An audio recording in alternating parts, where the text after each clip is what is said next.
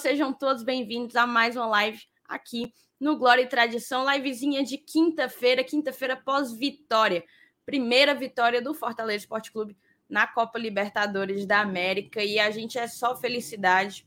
É, inclusive, é pauta hoje do, do programa o fato de que a gente ganhou ontem a nossa sobrevivência, né? Ainda dá para sonhar com essa classificação para as oitavas de final da Copa Libertadores. Ainda somos o terceiro colocado, mas nossa sobrevivência na competição passava necessariamente pela vitória em cima do Alianza Lima e ela veio naquele roteirozinho Fortaleza de seco, muito sufoco, muita angústia, teste para cardíaco, mas deu tudo certo e a gente vai comentar vai comentar sobre essa partida. Quem já conferiu o nosso pós-jogo de ontem já deve ter visto uma, uma bela análise aí feita pelos meninos, Dudu, o Marcenato, o Felipe, depois eu e o Saulo até entramos para falar algumas abobrinhas, mas hoje a gente vai dar uma continuidade a essa análise e vamos também falar de uma viradinha de chave, porque querendo ou não, a gente só volta a Libertadores daqui a sete dias, exatamente sete dias, na próxima quinta-feira contra o River Plate, aqui na Arena Castelão. No meio disso, a gente tem a terceira rodada, né? A nossa terceira rodada, é a quarta rodada do Brasileirão, nossa terceira rodada contra o Corinthians lá em Taquera.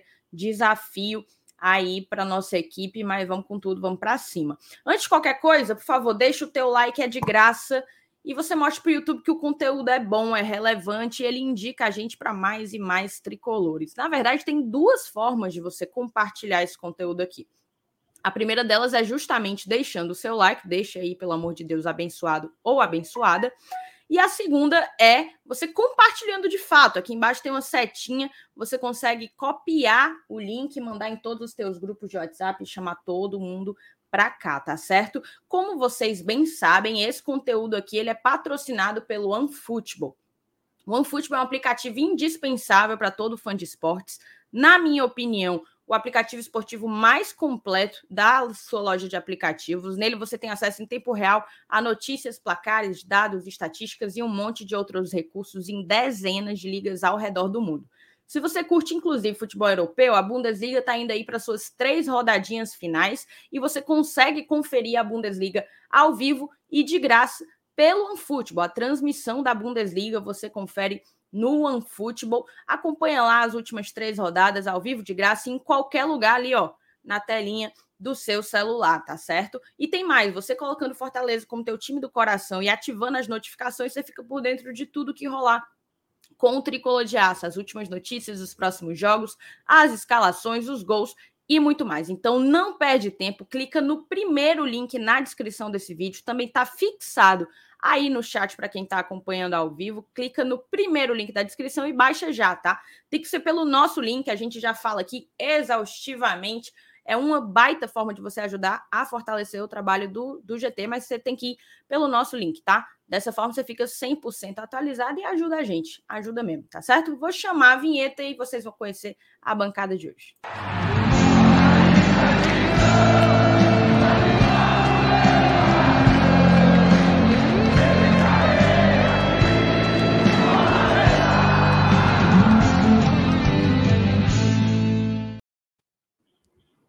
Tô aqui com eles. Saulo Alves, seu Lenilson, sejam bem-vindos, meus queridos. Boa noite. Seu Lenilson, falaram ontem que se a gente classificar, eu acho, para a próxima fase da Libertadores, tem que rolar uma promessa. Tu pinta seu cabelo de louro? Ah, mas vai te aquietar, macho. Dá teu boa noite aí pra galera que tá no chat. Larga a mão desse negócio de pintar cabelo. Então, então, pelo leão, você não se sacrificaria. Meu cabelo replatinado, pô. Mas poderia meter um, um negocinho assim, né? Um louro pivete. Ficava fundo nossa dá, dá certo, não. Dá não? Vamos perguntar noite, se eu tô fazendo outra coisa. Boa noite, seu Vanilson. Como é que tá? Boa noite. Quase papoca ontem, foi leve. Aquela cabeçada do Benevenuto. Ah, ali foi pra matar. Pois é isso, Thaís. Tamo junto aí mais uma live de quinta-feira, como você muito bem introduziu. Eu acho que a gente pode hoje caminhar pelos dois caminhos, né? Uma hora lembrar do, uma hora lembrar do Aliança, uma hora pensar no Corinthians, uma hora já pensar no River, porque tem algumas informações interessantes também por River. Então é uma semana aí bem bem complexa pro Fortaleza, né? Alianza Lima, Corinthians e River Plate. Quem sonhou um dia com isso, né? Boa noite à bancada, boa noite a todo mundo que tá no chat. Deixa o seu like, se inscreve aqui no Glória e Tradição. E muito obrigado por todo mundo que já tá aqui. Quase 200 mil pessoas acompanhando aqui a gente em seis minutinhos de live. É isso, vamos começar os trabalhos e passa adiante minha querida musa Beth Davis. Perfeito. Selenils, você ontem estava ali, assistiu o segundo tempo. Quando você se juntou comigo, você viu que o negócio andou, né? Você percebeu ali, né? Foi mesmo, viu? Boa noite, Thaís. Boa noite, Sal. Boa noite, galera do chat. Rapaz, foi mesmo, foi pé quente, né? A união pé quente ali. Tive a honra de assistir com, com a Thaís, Saulo, ontem, viu? Pertinho. Não, o Saulo não faz questão, não. Toda vida é. ele pergunta qual setor que eu vou para ele escolher outro. Exatamente. Mas é isso aí. Eu, eu, eu, queria começar essa live lembrando, é, há uma semana atrás, acho que um dia antes do jogo contra o Vitória, a gente vindo de quatro derrotas seguidas, né? É, eu disse que a gente tinha três, três é, objetivos para amenizar e retomar a, a, a confiança. E os três objetivos eram encaminhar uma classificação na Copa do Brasil para as oitavas, conquistar o Tetra e obter a primeira vitória do futebol cearense na história da Libertadores. É, tudo bem, os adversários eram Vitória, Calcaia duas vezes e o próprio Alianza Lima, que já fazia e faz muito tempo que não vence uma partida de Libertadores. Mas é, o fato da gente vir mal, né, numa sequência pesada de quatro derrotas, nos colocava num patamar de faca no pescoço. Né?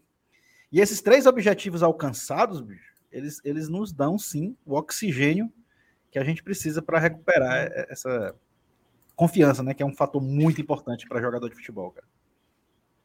É isso, concordo 100%. Acho que aos trancos de barrancos, óbvio, fazendo partidas que, que acabaram despertando algumas preocupações, imagino que não apenas na torcida, mas na, na no próprio elenco, na comissão técnica, diretoria, mas ainda assim a gente está dentro de todos os nossos objetivos, né? Muito doido. Ontem, ontem não, semana, essa semana, terça-feira, acho que foi a, a reunião né, do conselho. Desde então, o Saulo tem produzido muito conteúdo em cima do balanço do Fortaleza, que foi divulgado. E uma coisa que, que a gente constatou a partir disso é o tanto que o Fortaleza conseguiu superar as metas que estabeleceu para si, né? Isso falando de fora de campo. E agora, voltando os olhos para dentro do campo, a gente ainda está dentro do planejamento. Pelo contrário, já superamos até alguns, porque fomos campeões, fomos tetra, né? Fomos campeões do estadual, é, chegamos à final e vencemos a Copa do Nordeste. Então, até mesmo as metas esportivas ainda estão sendo superadas e que assim siga ao longo desse ano. É imprescindível que a gente faça Faça um baita de uma campanha no, no Brasileirão para manter, né? Manter. Tem que manter esse, isso aí. Ponto, esse ponto que você colocou é interessante porque o Fortaleza tinha como metas para o ano passado. Perdão. Um pouco um mais modesta, né? Eram, eram metas um pouco mais modestas. Era chegar na final do Cearense, você foi campeão. Era chegar na SEMA da Copa do Nordeste, chegou. Claro que você não quer perder, né? Tanto é que a eliminação da Copa do Nordeste demitiu o Enderson, né? Então, era assim: o Anderson cumpriu a meta. Como é que você me demite eu cumprir a meta? Mas não foi por isso, foi por todas as circunstâncias que tinha por trás disso, né? E eu, Fortaleza, tinha como meta é, disputar uma competição sul-americana, e aí foi o quarto colocado da Série A, então ele superou e muito a meta. E ele tinha como também objetivo avançar na fase da Copa do Brasil, uma fase. Não, jogar as oitavas da Copa do Brasil. Né? O Fortaleza foi semifinalista. Então, foram muitas metas batidas, e para esse ano, das cinco, dos cinco campeonatos que nós jogamos, já batemos em duas, né? Com sobras, né? Tinha como meta chegar na semifinal e fomos campeões. Tinha como meta chegar na final da Copa Cearense e fomos campeões. Tem como meta chegar nas oitavas de final de Copa do Brasil. E a gente já tá assim com quase um pé dentro, porque a gente já abriu uma vantagem grande contra o Vitória no jogo de ida. Na, nas, nas Libertadores, a meta é jogar a próxima fase, seja Sul-Americana, seja Libertadores. E a depender do que acontecer com a Aliança Lima, eu acho que nós temos boa chance de ir para a Sul-Americana, pelo menos. Né? E no brasileiro, e novamente para uma competição, ou seja, ficar ali na, na zona de 14, 13 para frente. Eu acho que são metas bem assim, alcançáveis, né? Já batemos duas, estamos perto de bater três de, de, de, de cinco, né? Então, assim, eu acho que vai ser um ano é, tão bom quanto. Não, não da forma que foi, porque foi um ano absurdo. Mas aí é o, é o, é o grande X da questão. Todas essas metas, todo esse superávit, tudo isso que aconteceu de bom, gira em torno da boa campanha no brasileiro. De nada adianta. O Fortaleza ter ganho o Cearense, ter ganho a Copa do Nordeste, avançar na Copa do Brasil e ser rebaixado para a Série B. Então isso seria assim um, um ano fiasco, né? Não seria um ano de sucesso, seria um ano fiasco se o Fortaleza é, terminar a, Série A de uma forma negativa lá em, lá em novembro. Então, é por isso que a gente, eu me preocupei, estou preocupado com a Série A. O Fortaleza ocupa a vigésima colocação. Mesmo com uma partida a menos, já, já se foram três rodadas e estamos com zero pontos. E o Voivoda já falou ontem na coletiva, né, que contra o Corinthians é força máxima. Então não tem essa de vamos poupar para pegar o River. Não, é o que tem de melhor à disposição para pegar o Corinthians no, no, no, Itaquera, porque o Fortaleza precisa manter a chave virada. Né? Se nós conseguirmos virar a chave, voltar, recuperar, recuperamos o bom futebol, vencemos ali o Vitória de uma forma mais tranquila.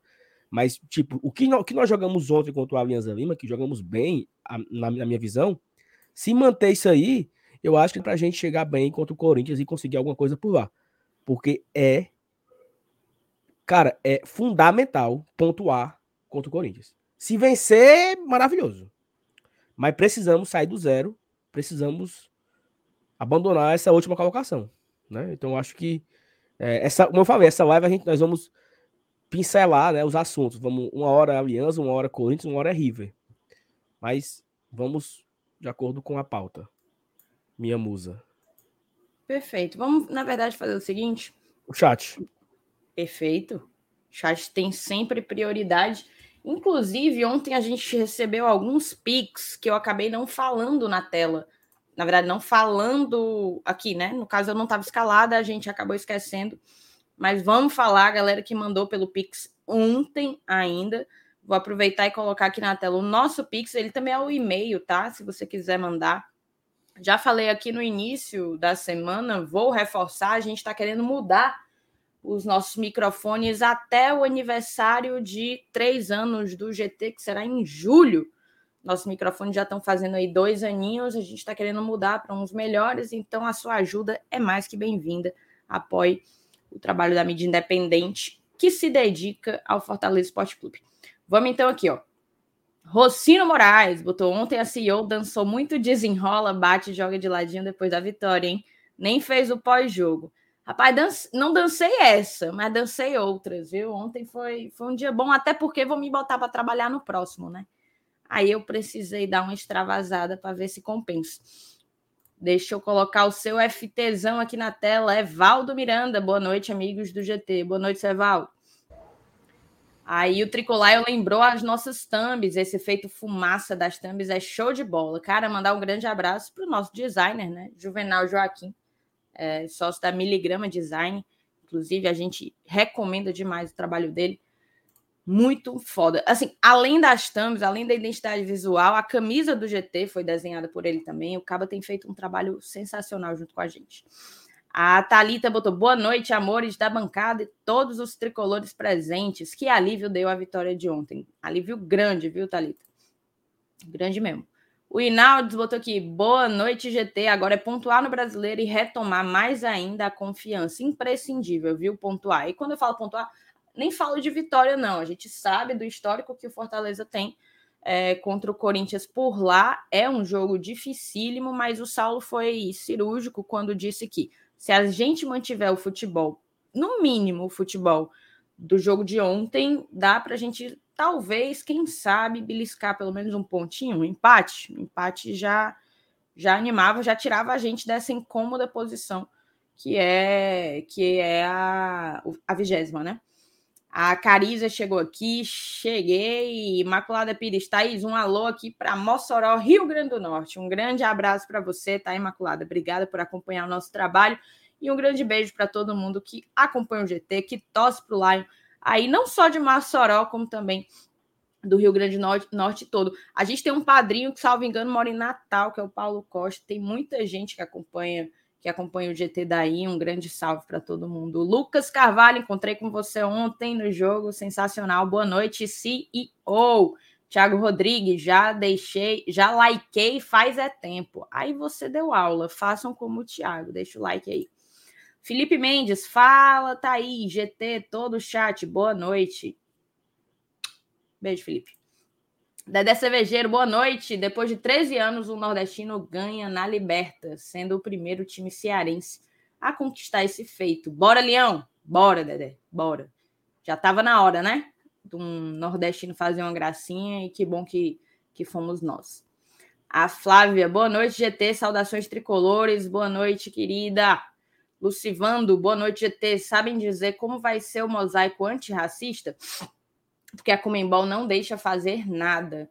Lucivando, a informação que eu tenho é a mesma que você. Eu só vi o vídeo, né? Não sei se Saulo ou se News tem outras informações, mas vai ser uma, uma iniciativa aí da, da equipe Mosaico, da, da TUF, e se eu não me engano, no vídeo fala da Max Veículos, né? Até, até porque os mosaicos nunca são revelados, né? Sempre tem a surpresa para o, para o momento, para a hora, né? Então, Mas que... eu acho que o que for feito vai estar tá dentro daquele. Não, não sei se. Não sei se renderá qualquer punição, não. Acho que a galera sabe fazer o, o negócio bem direitinho. Acho que vão se cercar das informações e da segurança necessária para fazer mais uma festa ali na arquibancada, como sempre fazem. Vamos aguardar, vamos aguardar. Quando é, quando é surpresa, é sempre melhor, é sempre mais bonito. O MD, ó, Márcio Denilson botou aqui, boa noite, boa noite, MD. Renato José, boa noite. Será que Fortaleza quebra o tabu em Itaquera? O que é que vocês acham, Cela News?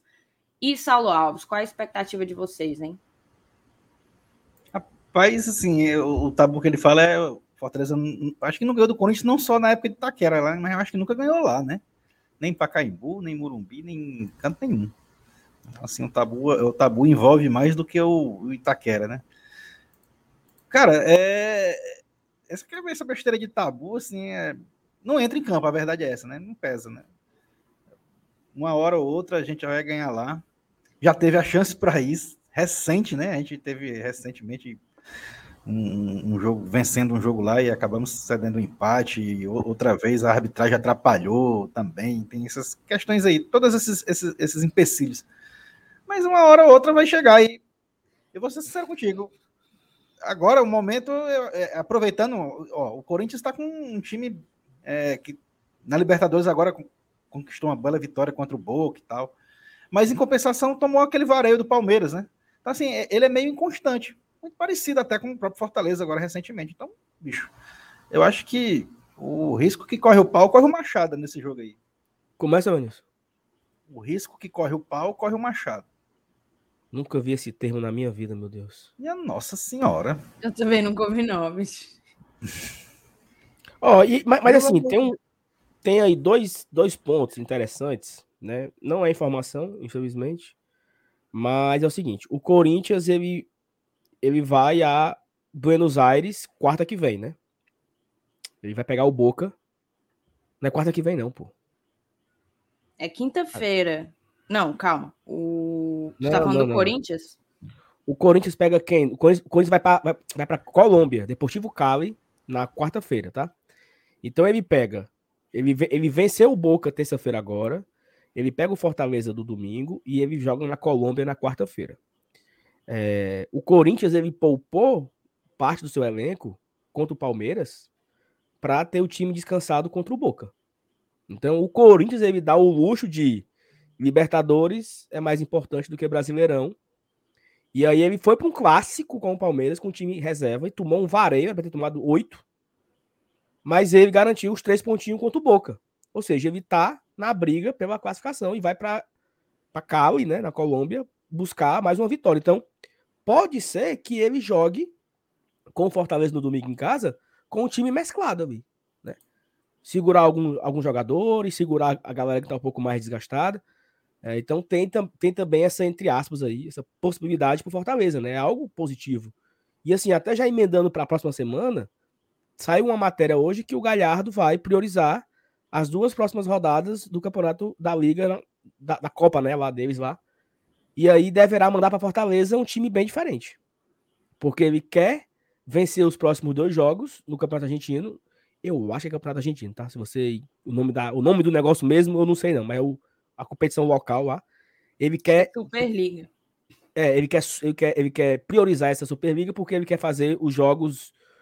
Quando começar o mata-mata, quer fazer os jogos em casa. É tipo Copa do Nordeste, né? Os melhores classificados decidem em casa. Então, para isso, ele precisa ganhar os dois, as duas próximas rodadas, que são as duas últimas rodadas. E aí tem uma grande possibilidade do River vir bem alterado para Fortaleza, porque é uma viagem desgastante. Ele tem um jogo domingo em Buenos Aires, tem um jogo quarta em Fortaleza, jogo domingo em Buenos Aires. Então ele vai dar uma. Pode, eu falei isso na live ontem, né? Se o River poderia dar uma segurada na turma, até porque o, o River ele tem os próximos dois jogos em casa. Né? Então, assim, mesmo ele vindo para Fortaleza com o time reserva e Deus abençoando Fortaleza conseguindo uma vitória, o River tem as, as próximas duas rodadas em casa, contra Colo-Colo e Alianza Lima. Chances do River fazer seis pontos tranquilamente e chegar nos 15 pontos. Então, é, é uma possibilidade que se abre aí, né, pra gente, tanto contra o Corinthians no domingo, quanto, quanto tanto contra o River é, na próxima quarta-feira. Então, acho que temos possibilidades e vamos torcer para dar certo, né, Thaís? É isso, vamos torcer. É, Saulo, continua lendo aí, por favor, os favoritos. Ó, a Micaela, já viu? Não. Que ela cheguei, já deixei o like, feliz demais com a vitória de ontem, foi uma vitória maravilhosa, Micael. E o Daniel Silvério, bota aqui boa noite, bancada, boa noite, Daniel, tamo junto, sempre tá aqui com a gente, um amigo nosso. Ó, o Lucas trouxe um, um, ponto importante e o Vinícius comentou, e depois eu quero comentar em cima dos dois, ó.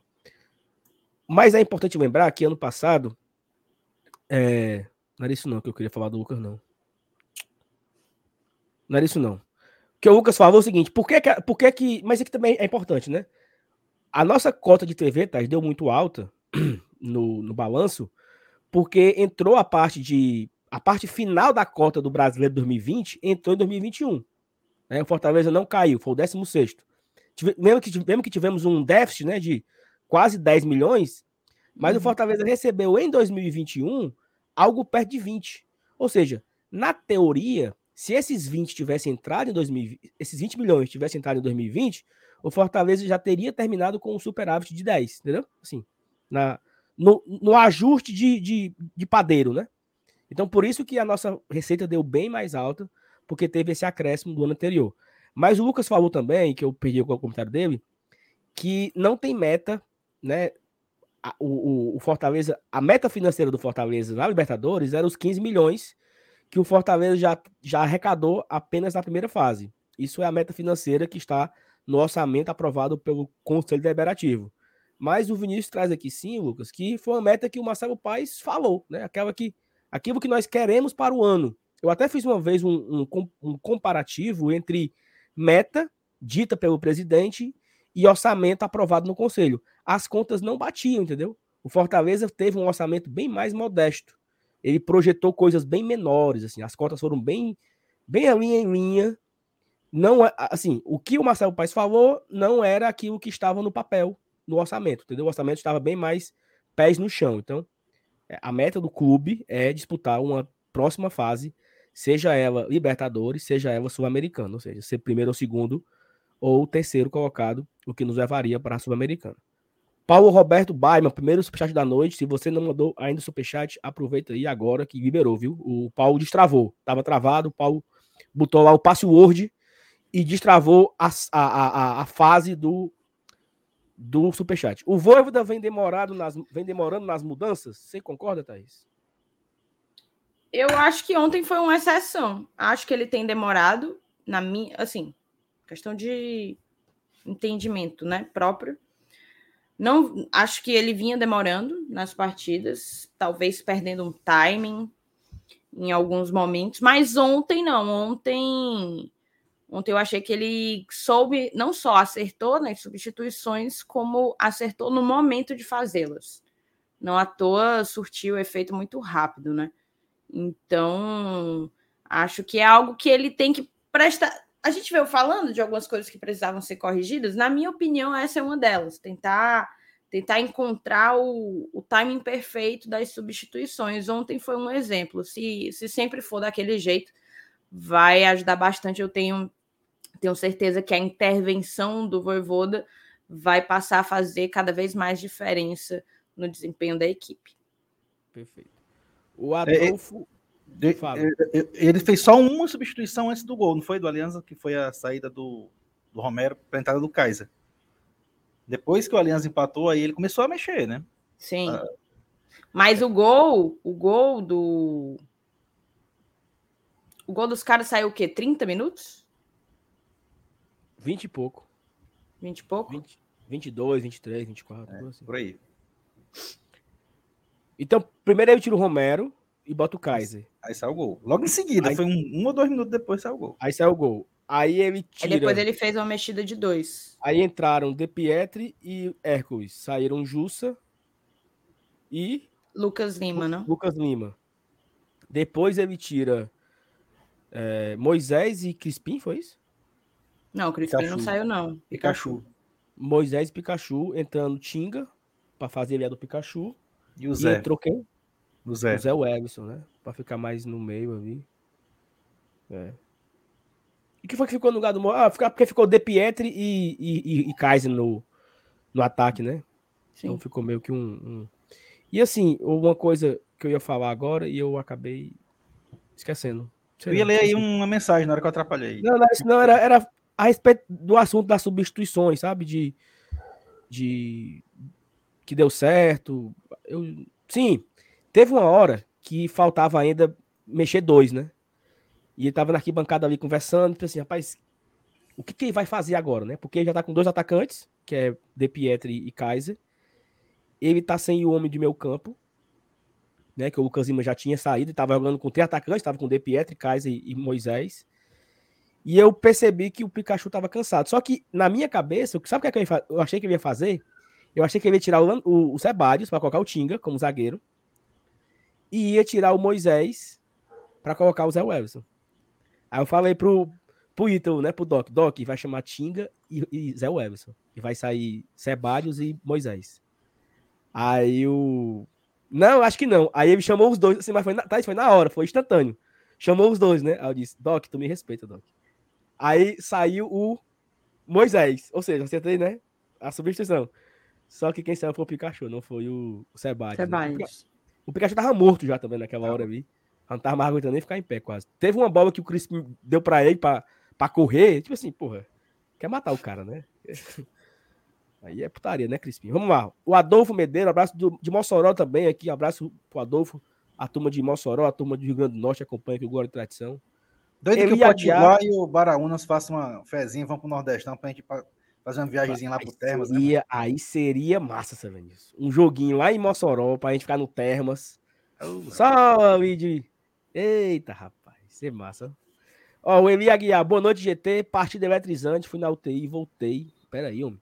Com aquela cabeçada do Benevenuto. Vamos por mais. Agora sim. Quem não deu um na hora, né? Porque aquilo ali foi surreal, meu amigo. Inexplicável.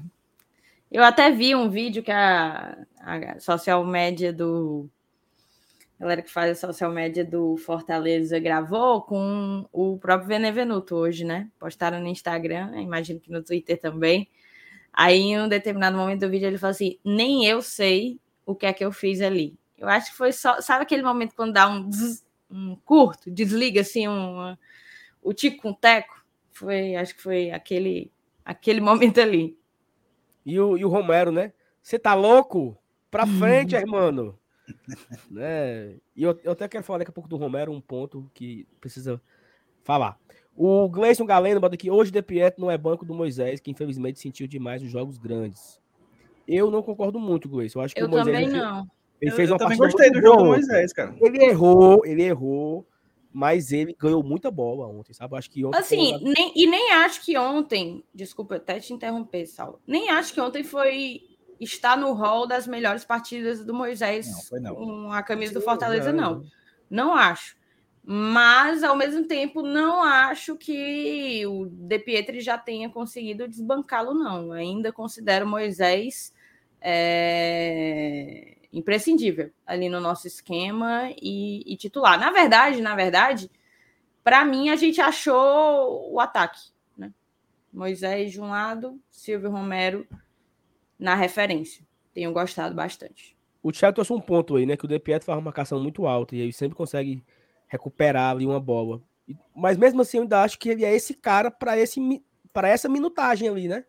Para esses últimos 15, 20 minutos.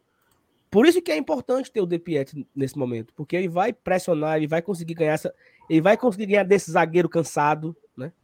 Então essa é a importância também do De. Claro que em alguns momentos ele pode ser titular assim, mas eu ainda acho que o Moisés está na frente um pouco. É, o, o Raniero, né? Abraço pro Raniero, o rei do, o rei do, o rei do Amazonas, né? Tem o rei do gado, tem o rei. Olha aí, rapaz. O Raniero veio falar comigo hoje dizendo que era bloqueado pela gente. Tu acredita só? Sério? Ele veio dizer assim: Thaís, eu não estou conseguindo mandar mensagem porque me bloquearam. Aí eu, mas como é que a gente te bloqueou Nossa. se tu tá sempre ali com a gente? Aí ele disse que é porque não estava conseguindo mandar. Tentou mandar superchat ontem, não conseguiu Cara, e tal. Só que hoje Fábio... eu fui ver. E tava? Não, não tava. Hoje eu olhei todos os, os bloqueados. Todos. O, o Marcos Fábio ontem me falou a mesma coisa. Eu disse, Sal, eu tô aqui, quero dar superchat. E tem a mensagem que eu estou impossibilitado pela página. Esse macho não. Não, mas nem, nem o Marcos Fábio tá, tá, isso, então, tá, então tem algum, tá tem algum bug Mas o Ranieri falou comigo justamente isso. Tipo, ele falou assim: Thaís, eu não consegui e vi que outra pessoa falou que também não conseguiu. Então eu Marcos, acho que eu tô bloqueado, mas não tá, não. Marcos acho que Fábio, bug do próprio É o seu cartão aí que não tá com limite, né, não, Marcos Fábio? Mas obrigado aí pro Ranieri. O Ranieri assistiu o filme, né? Quem não assistiu o filme ainda, tá dentro dos cinemas. Meu Tricolor de Aço 2 é um filme muito bonito, né? Assim, conta a história de 2017, é? é, né? A partir do acesso, é isso? Nem lembro mais.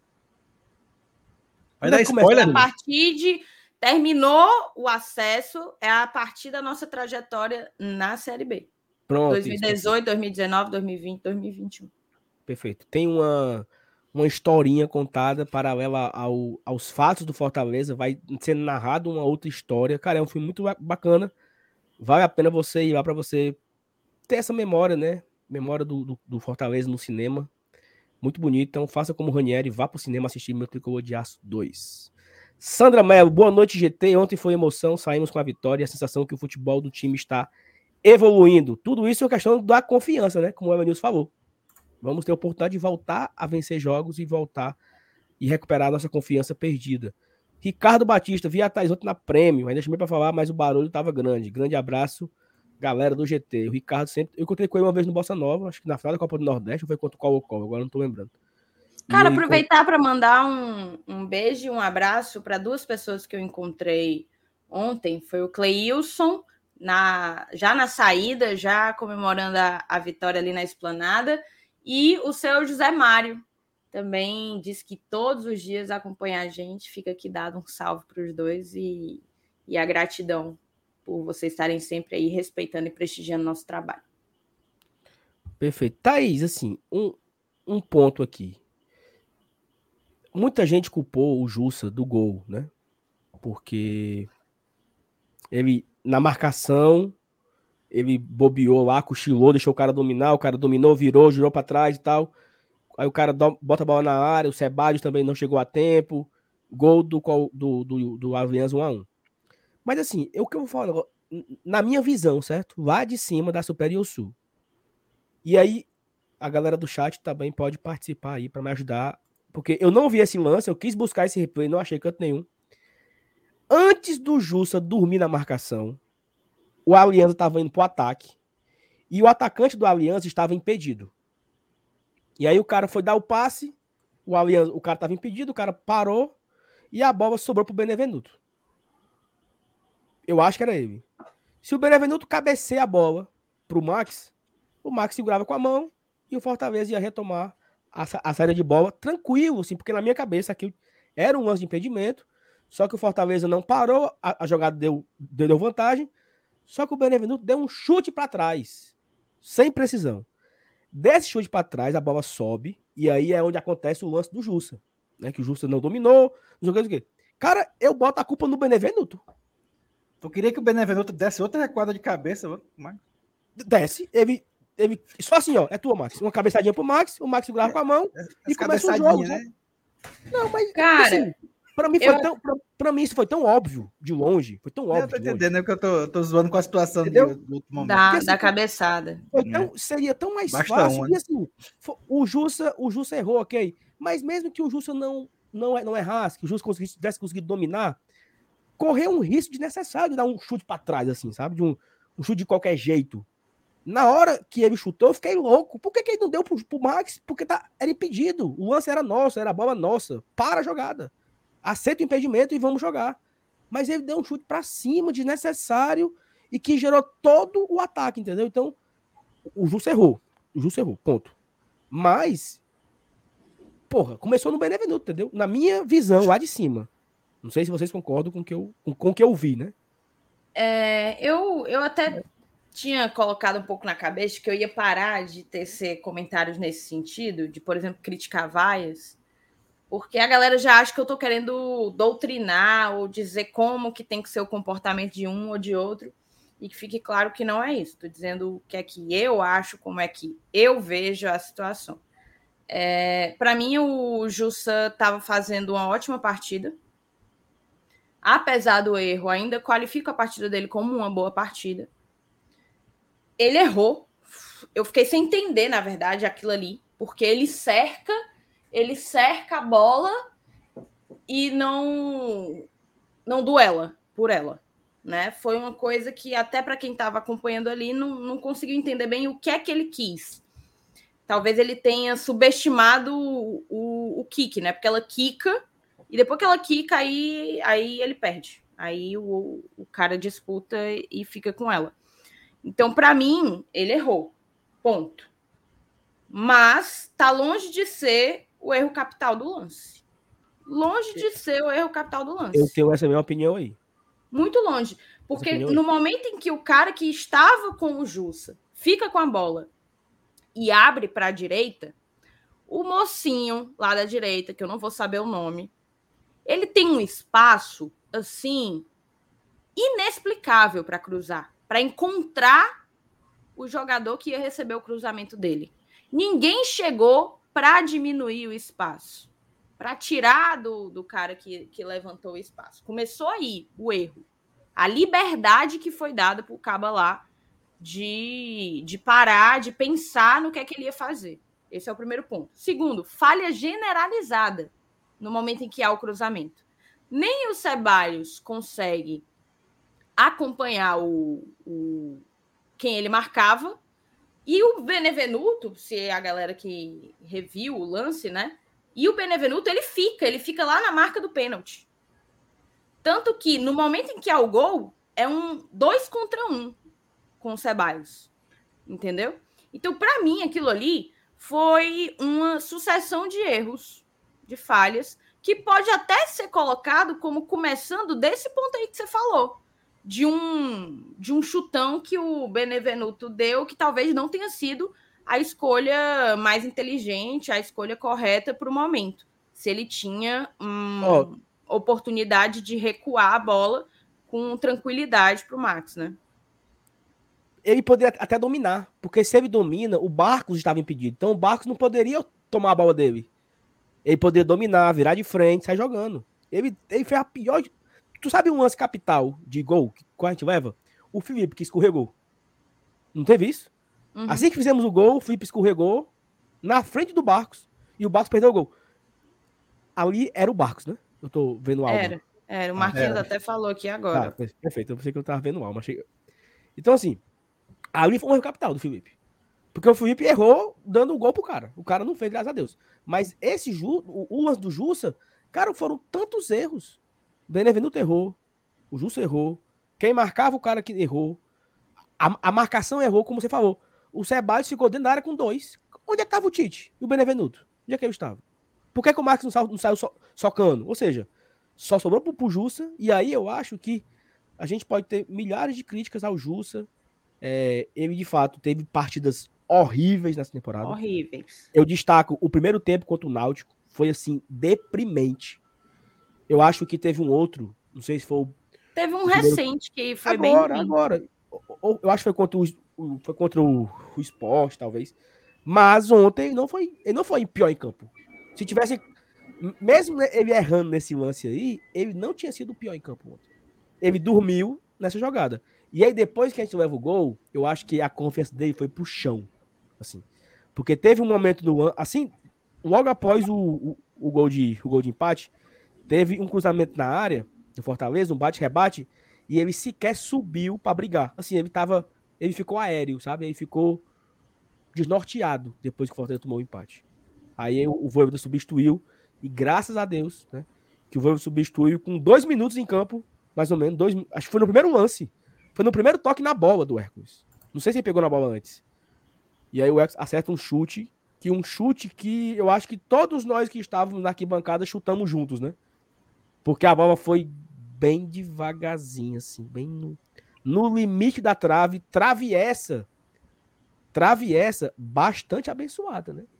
Trave essa que já a levou. Mesma do De Pietro. E a mesma do Rony. Sim. Cara, de, de, um modo, de um modo geral, a gente teve, é, como recentemente vimos, a gente teve é, falha generalizada no sistema defensivo, é, decisão tomada de forma errada no último passe, em vários lances, e erros de finalização. A gente venceu o jogo porque o adversário não, não era, digamos assim, um Colo-Colo e um River Plate, né?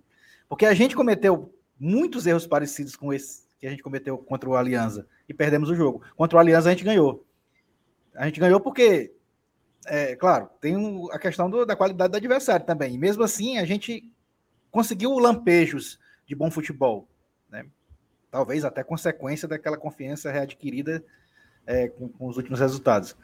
Mas mesmo assim, se, se o adversário fosse um pouco mais qualificado, eu acho muito pouco provável com essas falhas repetidas que a gente teve de novo, eu acho muito pouco provável que a gente tivesse saído com vitória ontem no estádio Castelão.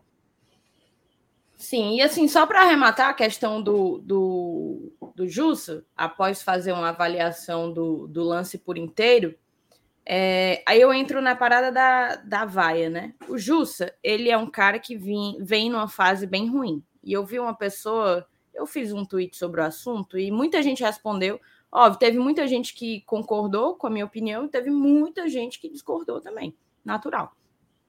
E entre as discordâncias, teve uma pessoa que falou que é porque que o, o Jussa nunca teve um bom momento pelo Fortaleza.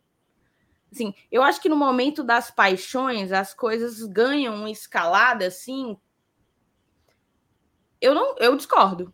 Eu acho que a reta final de Campeonato Brasileiro do Justa foi muito boa. Não à toa ele conseguiu a vaga de titular ali ao lado do Ederson. A reta final de Série A. A própria torcida fez campanha pela ótimo. compra dele. Exato, exato. Perfeito. Todo mundo dizendo que era um ótimo custo-benefício. Eu fui uma que falei, mas não fui sozinha, não. Muita gente defendendo o ótimo custo-benefício, exato. É... Então, assim, ele teve bons momentos, mas vem numa fase bem ruim. Em 2022, a gente pode dizer que ele teve mais destaques negativos, digamos assim, do que positivos, talvez, né? Principalmente aqui nas últimas semanas, nessa nesse momento em que o Fortaleza acabou encarando aí um declínio técnico. É... Então ele é um jogador em recuperação, de confiança, de tudo. É assim que eu o vejo, certo? O próprio Jussa já perdeu um pouco de espaço. Talvez até um reflexo desse momento que ele está vivendo. O Zé Wellison chegou e chegou com tudo, pegou ali o lugar para ele. Então, assim, ele já não tem mais o mesmo espaço que tinha no início do ano. Então, ele é um jogador em recuperação.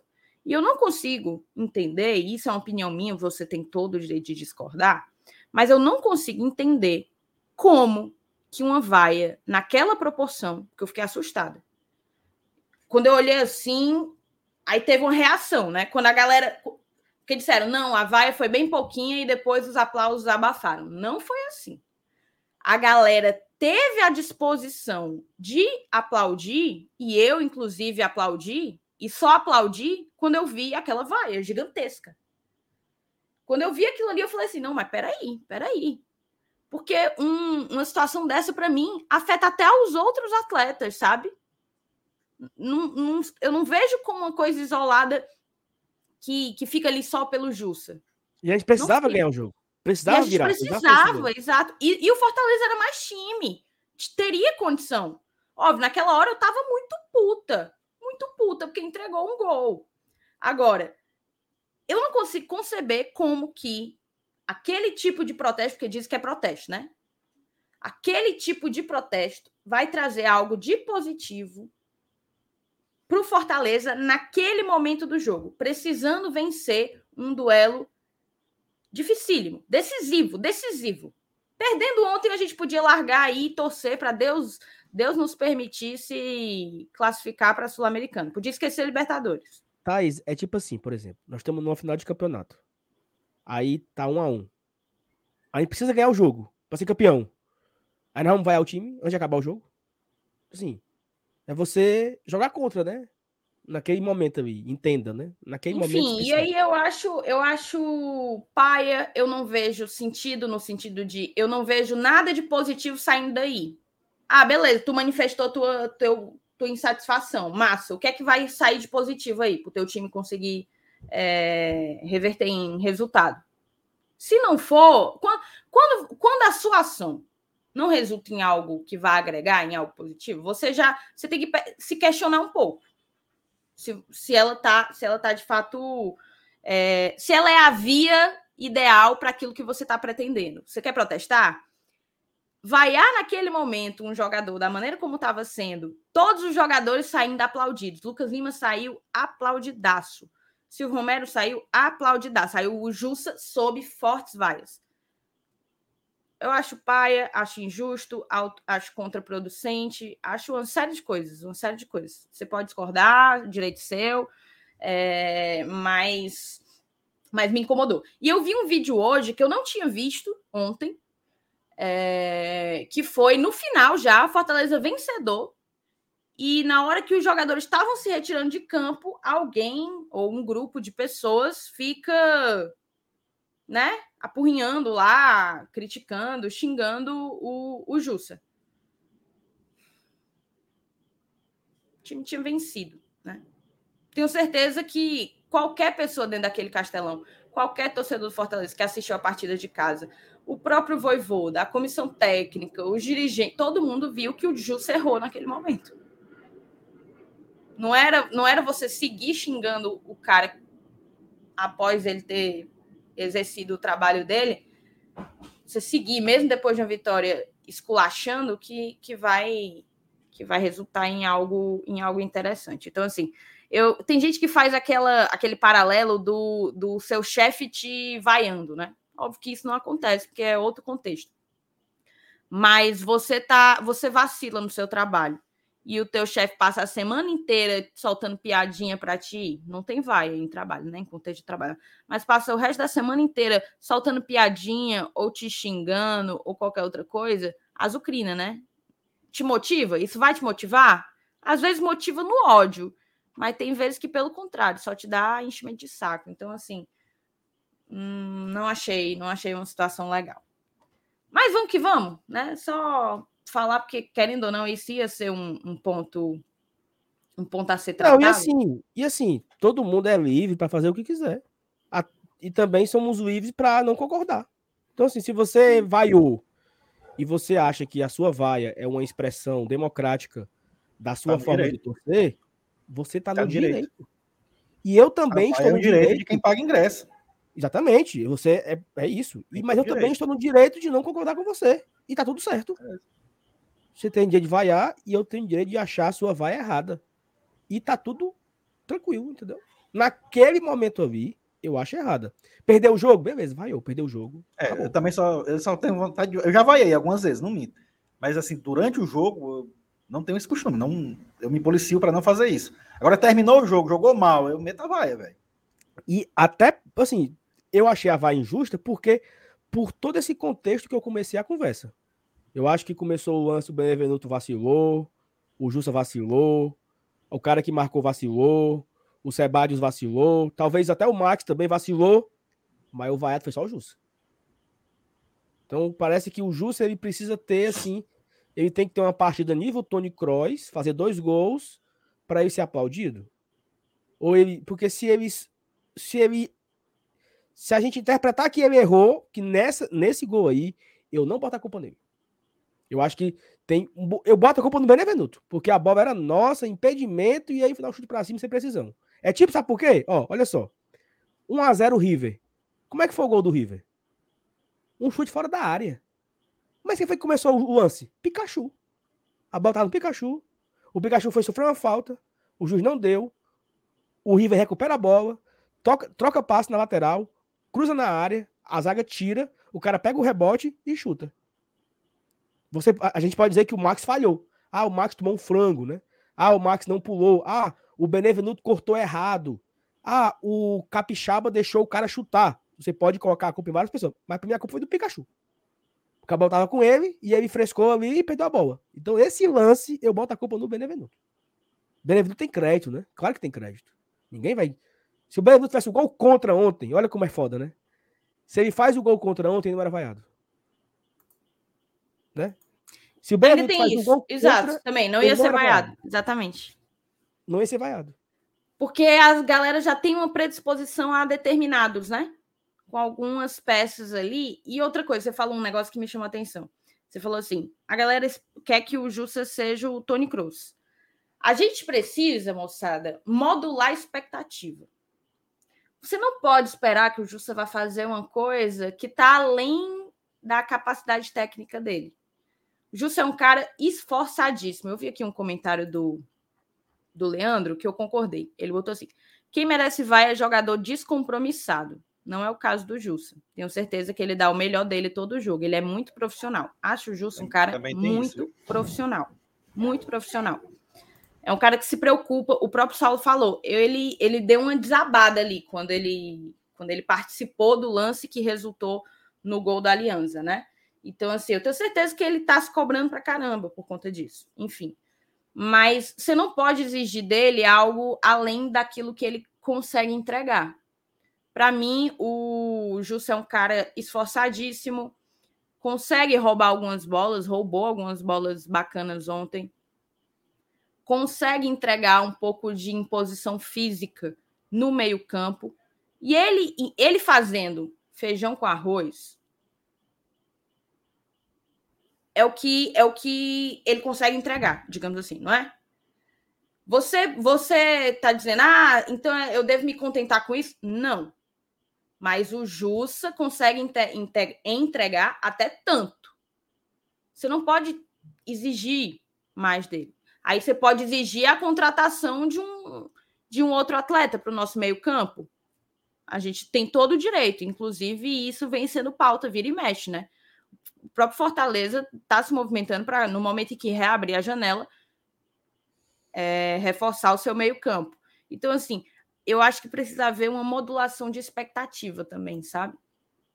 Tem que haver uma, uma modulação de expectativa. Mas vamos dar sequência aqui? Perfeito, vamos aqui. Ó, tem um. Dá vazão aí o superchat. Vai, vai. Depois eu, depois eu faço aqui um outro comentário de um outro jogador. Vai. O Adriano Duarte botou boa noite, amigos. Vocês são excelentes, parabéns e continuem assim. Abraço a todos. Abração, tá, Adriano? Superchatzinho do Alexandre Rezende. Ele botou aqui: o Fortaleza solicitou a Comembol a mudança de horário da partida contra o River de 19 para 21 horas. Bem observado, Alexandre. É, Fortaleza não sei se vai conseguir, não, hein? Envolve pois é, porque envolve... envolve televisão e tal, mas seria uma mão na roda a mudança desse horário. Seria ótimo para a galera chegar. Superchat do Paulo Renato Vale Oliveira. Obrigada, tá, Paulo? Obrigada Poucas mesmo. Palavras. Poucas palavras. Epa, deixa, eu quero ler esse aí. Por leia. Eider Dantas do O. Lá, meu amigo Potiguar, que mora lá em Recife. Trabalha comigo, inclusive, na TIM. Ah, Só é? porque falou de Mossoró e falou do Baraunas, merece esse superchat. Obrigado, meu amigo Eider. Torcedor do Baraunas, viu? Esse aí é forte. Moral. Mas. Ó, Moral. O Thiago Durans se tornou membro. Salvo engano, acho que o Thiago já foi, já era. Não, não tô lembrado. Talvez tenha sido uma renovação. Obrigada, tá, Thiago? Obrigada mesmo por chegar junto. Paulinho, é, o Paulinho fala do lance, né? Lá, a zona ali era de. Tu apagou aí uns que eu não tinha Não, eu apaguei os que já, já foi todos lido. Tranquilo. A zona ali era de marcação do Moisés. Ele fala daquele cruzamento. A liberdade que, quando eu falei, né? Que o cara que cruzou teve muita liberdade. Ele fala que a zona ali era de marcação do Moisés, porque era o defensor direito do Aliança. E ele teve um raio de 20 metros de espaço dominou, levantou a cabeça, adiantou a bola e cruzou. Ninguém abafou. Perfeito. Mesma percepção que eu tive, Paulinho. Quer que tu ia falar de outro jogador, Sal? Não, é o seguinte, é porque como o futebol ele é muito dinâmico, né? Ele gira a pauta, o, o debate ele muda muito facilmente. E talvez umas duas semanas atrás, três semanas atrás, é, o Romero era para ser devolvido para o Independente. Né? Era uma pauta que, que a nossa torcida tava, a nossa torcida já estava pegando essa corda que o Marcelo Paes fez besteira em pegar, em, em dar o chapéu no, no Robson e pegar o, o, o, Romero, porque o Romero não prestava, o Romero era isso, era aquilo outro. E eu lembro que eu falei aqui numa live, ó, vamos ter calma. O Romero tá vindo de um outro país, o Romero tem um problema com o filho. O Romero tá montando um apartamento pro filho, ele são vários problemas que passam na cabeça do filho, na cabeça dele, por conta do seu filho. Então, assim, vamos ter um pouco de paciência, né? Vamos ter um pouco de calma. O cara foi contratado para fazer gols. Ainda faltam 55 tá jogos. E tem uma, uma imprensa aqui, eu não vou citar o nome, mas eles foram responsáveis por essa corda errada, sabe? Palavras do tipo, palavras do tipo desastre, é, eu não sei a palavra correta, mas desse nível, sabe assim? Tragédia. É, todo jogador que vem com alta expectativa não resolve. É, de, me, me ajude aí com algum adjetivo de imprestável. É... Imprestável, ah. invendável. Não, assim, né? Isso aí, inútil. Sabe? Inútil. É perto de inútil. Era isso que era que, que estavam nos debates da imprensa cearense. E eu falei aqui em live um dia, ó. Não coloque da imprensa cearense por inteiro, né? Uma parte, uma parte de alguns programas estavam fa fazendo isso, né?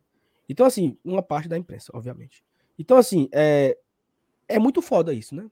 A palavra usada foi decepção. O Paulo botou aqui, pronto. Que o Romero era a maior decepção do ano no futebol cearense. Perfeito, Paulo. Foi exatamente isso. Isso o Romero tinha, tipo assim, dois jogos como titular, cinco jogos ele entrou cinco minutos, sabe? Era isso. A maior decepção da história do futebol cearense foi o Romero. E eu achei isso tão errado, sabe? Achei isso tão de mau tom, de, de exagerado, sabe? Foi pesado. Porque é claro que quando o Romero vem da forma, da forma que veio, você gera uma expectativa gigante em cima dele. Mas você precisa saber dois pontos. Um, quem é o Romero? Quem é o Romero? A pessoa, o atacante Romero, como é ele? Ele é um cara que vai sair driblando, é um cara que vai sair destruindo, é um cara que tem um pivô. Ele é um cara tipo Adriano Imperador no auge. Ele é um cara tipo Coeto Cabeção. Ele é um cara tipo Rinaldo, é um cara tipo Sérgio Alves. Ou seja, tem vários centroavantes com estilos diferentes. Então, como é que é o estilo do Romero? Como é que é o estilo que o Voivoda trabalha? Se encaixava?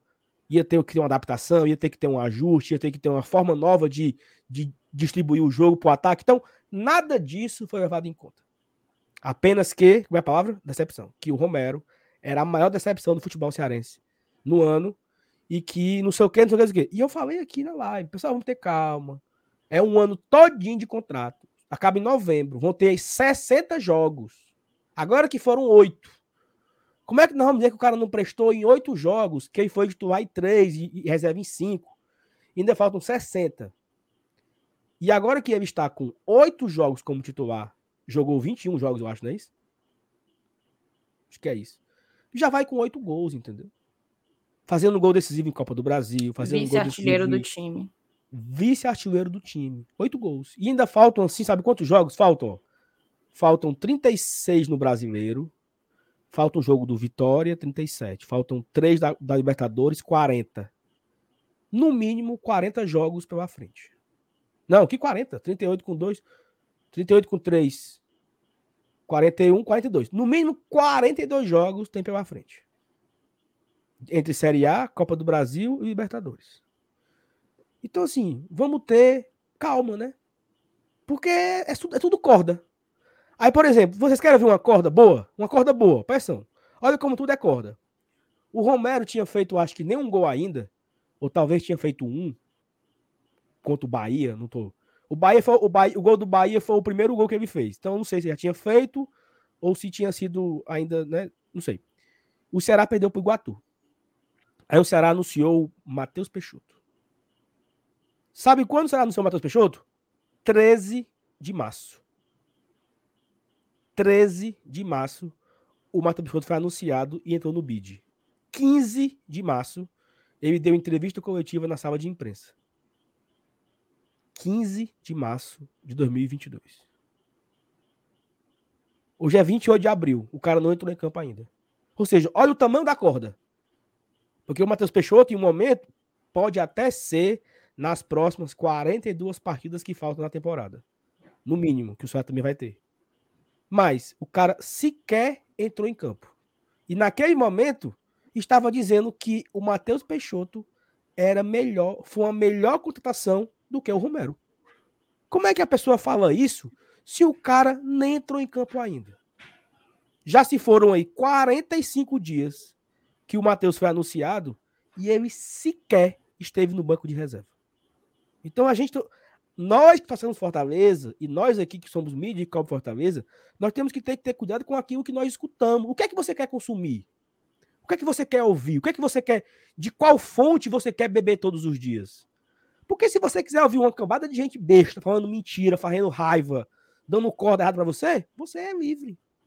Mas eu acho, se você quiser comentários imparciais pro nosso lado, comentários coerentes, comentários pensando no bem do Fortaleza, eu acho que o local é aqui agora tradição. Então é, é, a sua escolha. Você quer beber qual água? É, é aquela da pílula, né? Da, do, do Matrix lá. Você quer a, a, a verde ou a vermelha? Escolhas, cara, sabe? Eu parei de ouvir esses caras. Porque eu escuto, eu tenho raiva. Eu escuto, é, é para falar mal do, mal do meu time. É, é dar corda errada para minha torcida. Então, assim, você escolha. E o papel do God de Tradição é esse.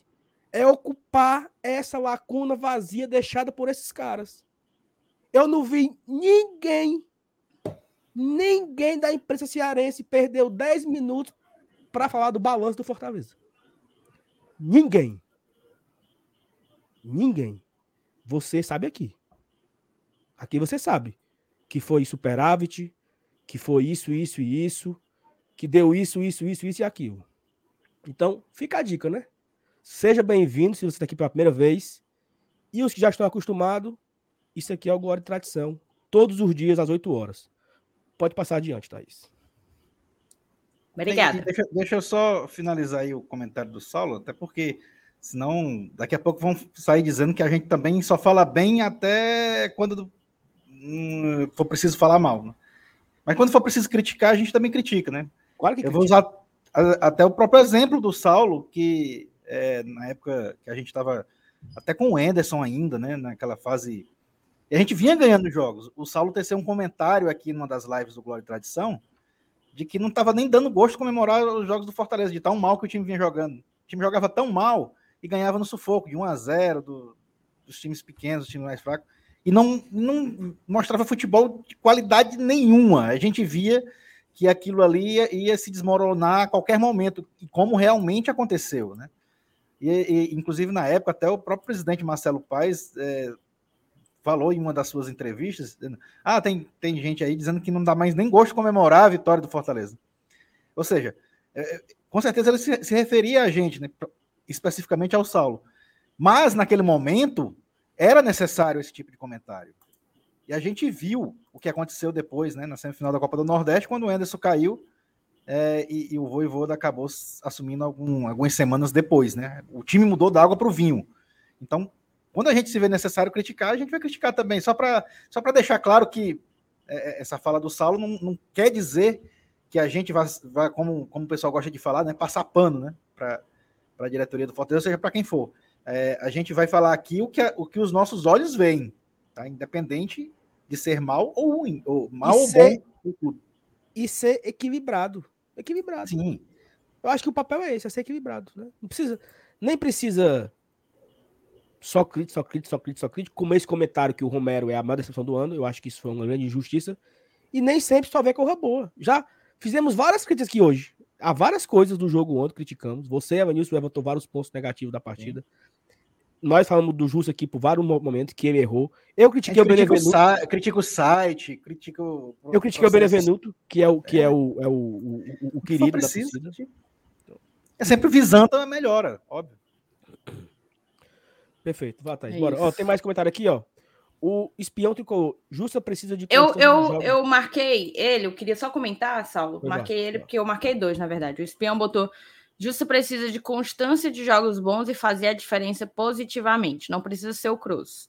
E o Marcelo botou que o Justa não, não foi vaiado por esse jogo, mas sim pelo acumulado de apresentações ruins.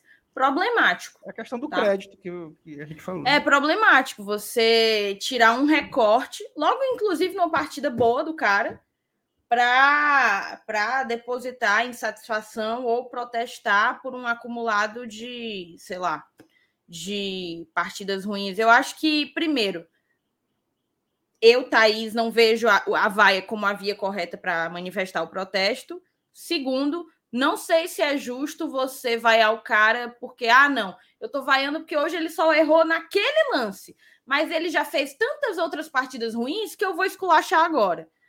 Assim, Acho que, acho que. Aí eu volto para o comentário do espião. Precisa de constância de jogos bons e fazer a diferença positivamente.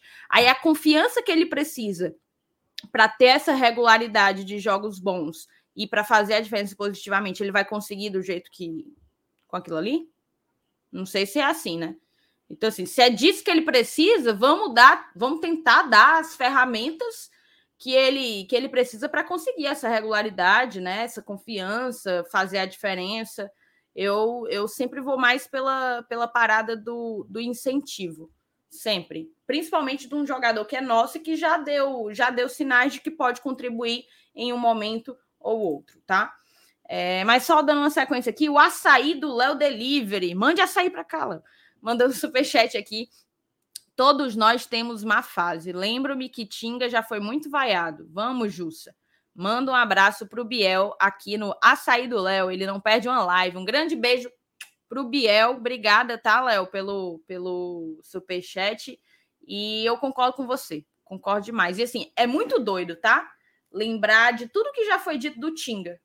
Lembrar de tudo que já foi dito e, e, e feito com o Tinga. Hoje o Tinga é o Tinga, né? O Fortaleza não estaria aqui sem ele, sem sombra de dúvidas. Sem ele e sem tantos outros. O Marcelo mandou aqui um superchat para a gente. Obrigada, tá, Marcelo? Obrigada mesmo por chegar junto. O Rogério Anitablian botou que o canal Rogério Anitablian fez uma super live sobre o risco de guerra nuclear. Mandou aí um superchat. Valeu, Rogério. E. É Viu aí? O Luan quer a verde ou a vermelha? Aí o outro estão dizendo que é azul. Qual é a cor dessas pílulas, Sal? Ei, lá, sei que tinha duas. Parece que é azul mesmo. Era vermelho e azul, né? Que tava na mão do Morfeu, né?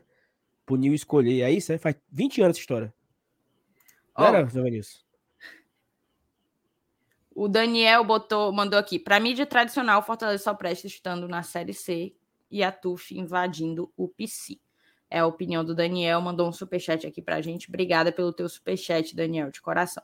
Agora vamos fazer o seguinte: muita discussão. Eu queria só para gente, antes da gente fazer a própria virada na pauta, eu queria, vou tentar compartilhar aqui. Eu tenho só que ter cuidado, porque quando você compartilha tela, a chance de dar uma merda é enorme, né? Então, peraí. Vou compartilhar aqui. É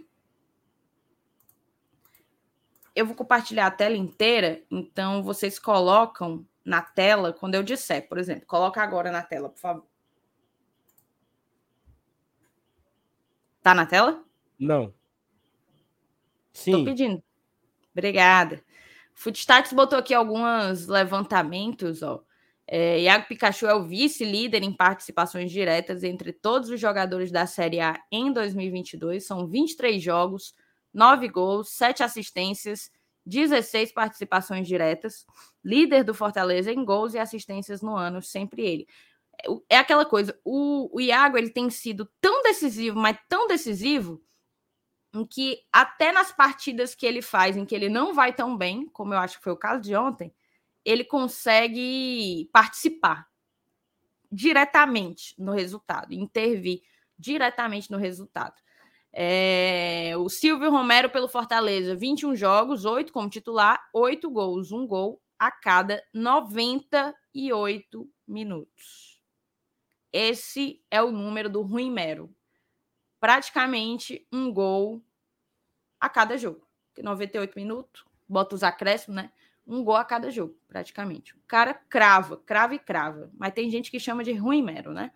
Vice-artilheiro do Fortaleza e quem precisa de menos minutos para fazer um gol pela equipe na temporada. Ele crava, crava mesmo. Aí aqui, ó, as estatísticas. Eu vou até mostrar nessa aqui no Footstats, porque tem mais completa. É, mas basicamente aqui trocamos mais passes, mas o que me chamou a atenção foi isso aqui, ó. Foram 17 finalizações, de acordo com o Footstats, contra 4. Aqui no, no, no SoftScore foram 20 contra 4. E pelo Footstats, dessas 17, 7 foram no gol, né? Que aí ele coloca como finalização correta. Desarmes, foram 16 desarmes para o Fortaleza, 7 para o Aliança. Cruzamentos, a gente acertou quatro aí e errou 21. Os caras cruzaram menos do que nós. Teve também os lançamentos, né? Nós lançamos menos do que eles, mas acertamos mais percentualmente. É, deixa eu ver. Posse de bola foi bem, bem parelha. Escanteio, olha isso aqui: nove escanteios de Fortaleza, zero para o Aliança. Assistências para finalização, 13 para o Fortaleza, 3 para a Aliança. É, defesas, o Max defendeu uma e o goleiro deles precisou defender seis, sendo duas delas defesas difíceis. Né? Aí aqui, faltas cometidas e sofridas, tudo igual. Mais impedimentos para o lado do Fortaleza, mesma quantidade de perdas de, de, da posse de bola, Aqui coloca o Hércules como. Deixa eu ver se eu encontro. É, o Hércules foi. O Hércules seguido do Silvio Romero, né? Foi o destaque. Os dois destaques. Que o mapa de calor do Fortaleza. Lucas Lima estava caindo por esse lado ontem. Inclusive, uma coisa que merece a nossa observação é justamente. É... Saulo, tirei da tela rapidinho, por favor, para eu poder voltar. Hum. É justamente, não sei como é, que vocês, como é que vocês têm visto, mas tem me chamado a atenção esse posicionamento do Pikachu e do Lucas Lima. É... Já tem uns três jogos, dois, três jogos, eu não vou lembrar agora se começou no Vitória ou no Calcaia, no primeiro jogo contra o Calcaia, em que o Lucas Lima ele tá ele tá jogando aberto na ponta, assim, quase como um ponta realmente, na ponta direita, sabe? E isso está permitindo que em determinados momentos ele fique invertendo de posicionamento com o Pikachu. Por hora, o Pikachu tá aberto como ala que é, e o Lucas Lima tenta entrar, tenta trabalhar por dentro.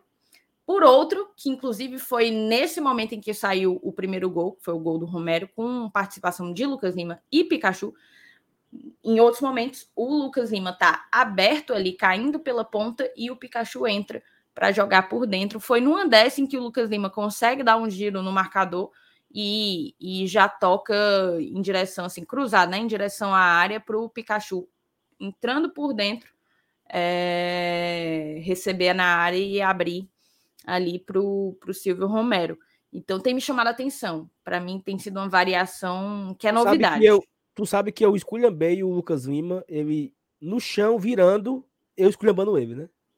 Não, eu nesse lance aí, ele tem uma, nesse lance, uma nesse história lance. interessante. Não, não, não, não, não, não, mas calma. Tem lógica. Tem lógica, tem lógica, olha só. Aquele lance ali, ele me parece ser um lance ensaiado, né? Onde eles um toca pro outro e faz uma, uma tabela. Aquele lance foi tentado umas duas vezes antes. O mesmo lance. O Pikachu dá para ele aberto, só que ele não conseguia virar. Por quê? Porque ele não tem direita. Ele só tem esquerda. Então, quando ele ia virar, ele perdia a bola.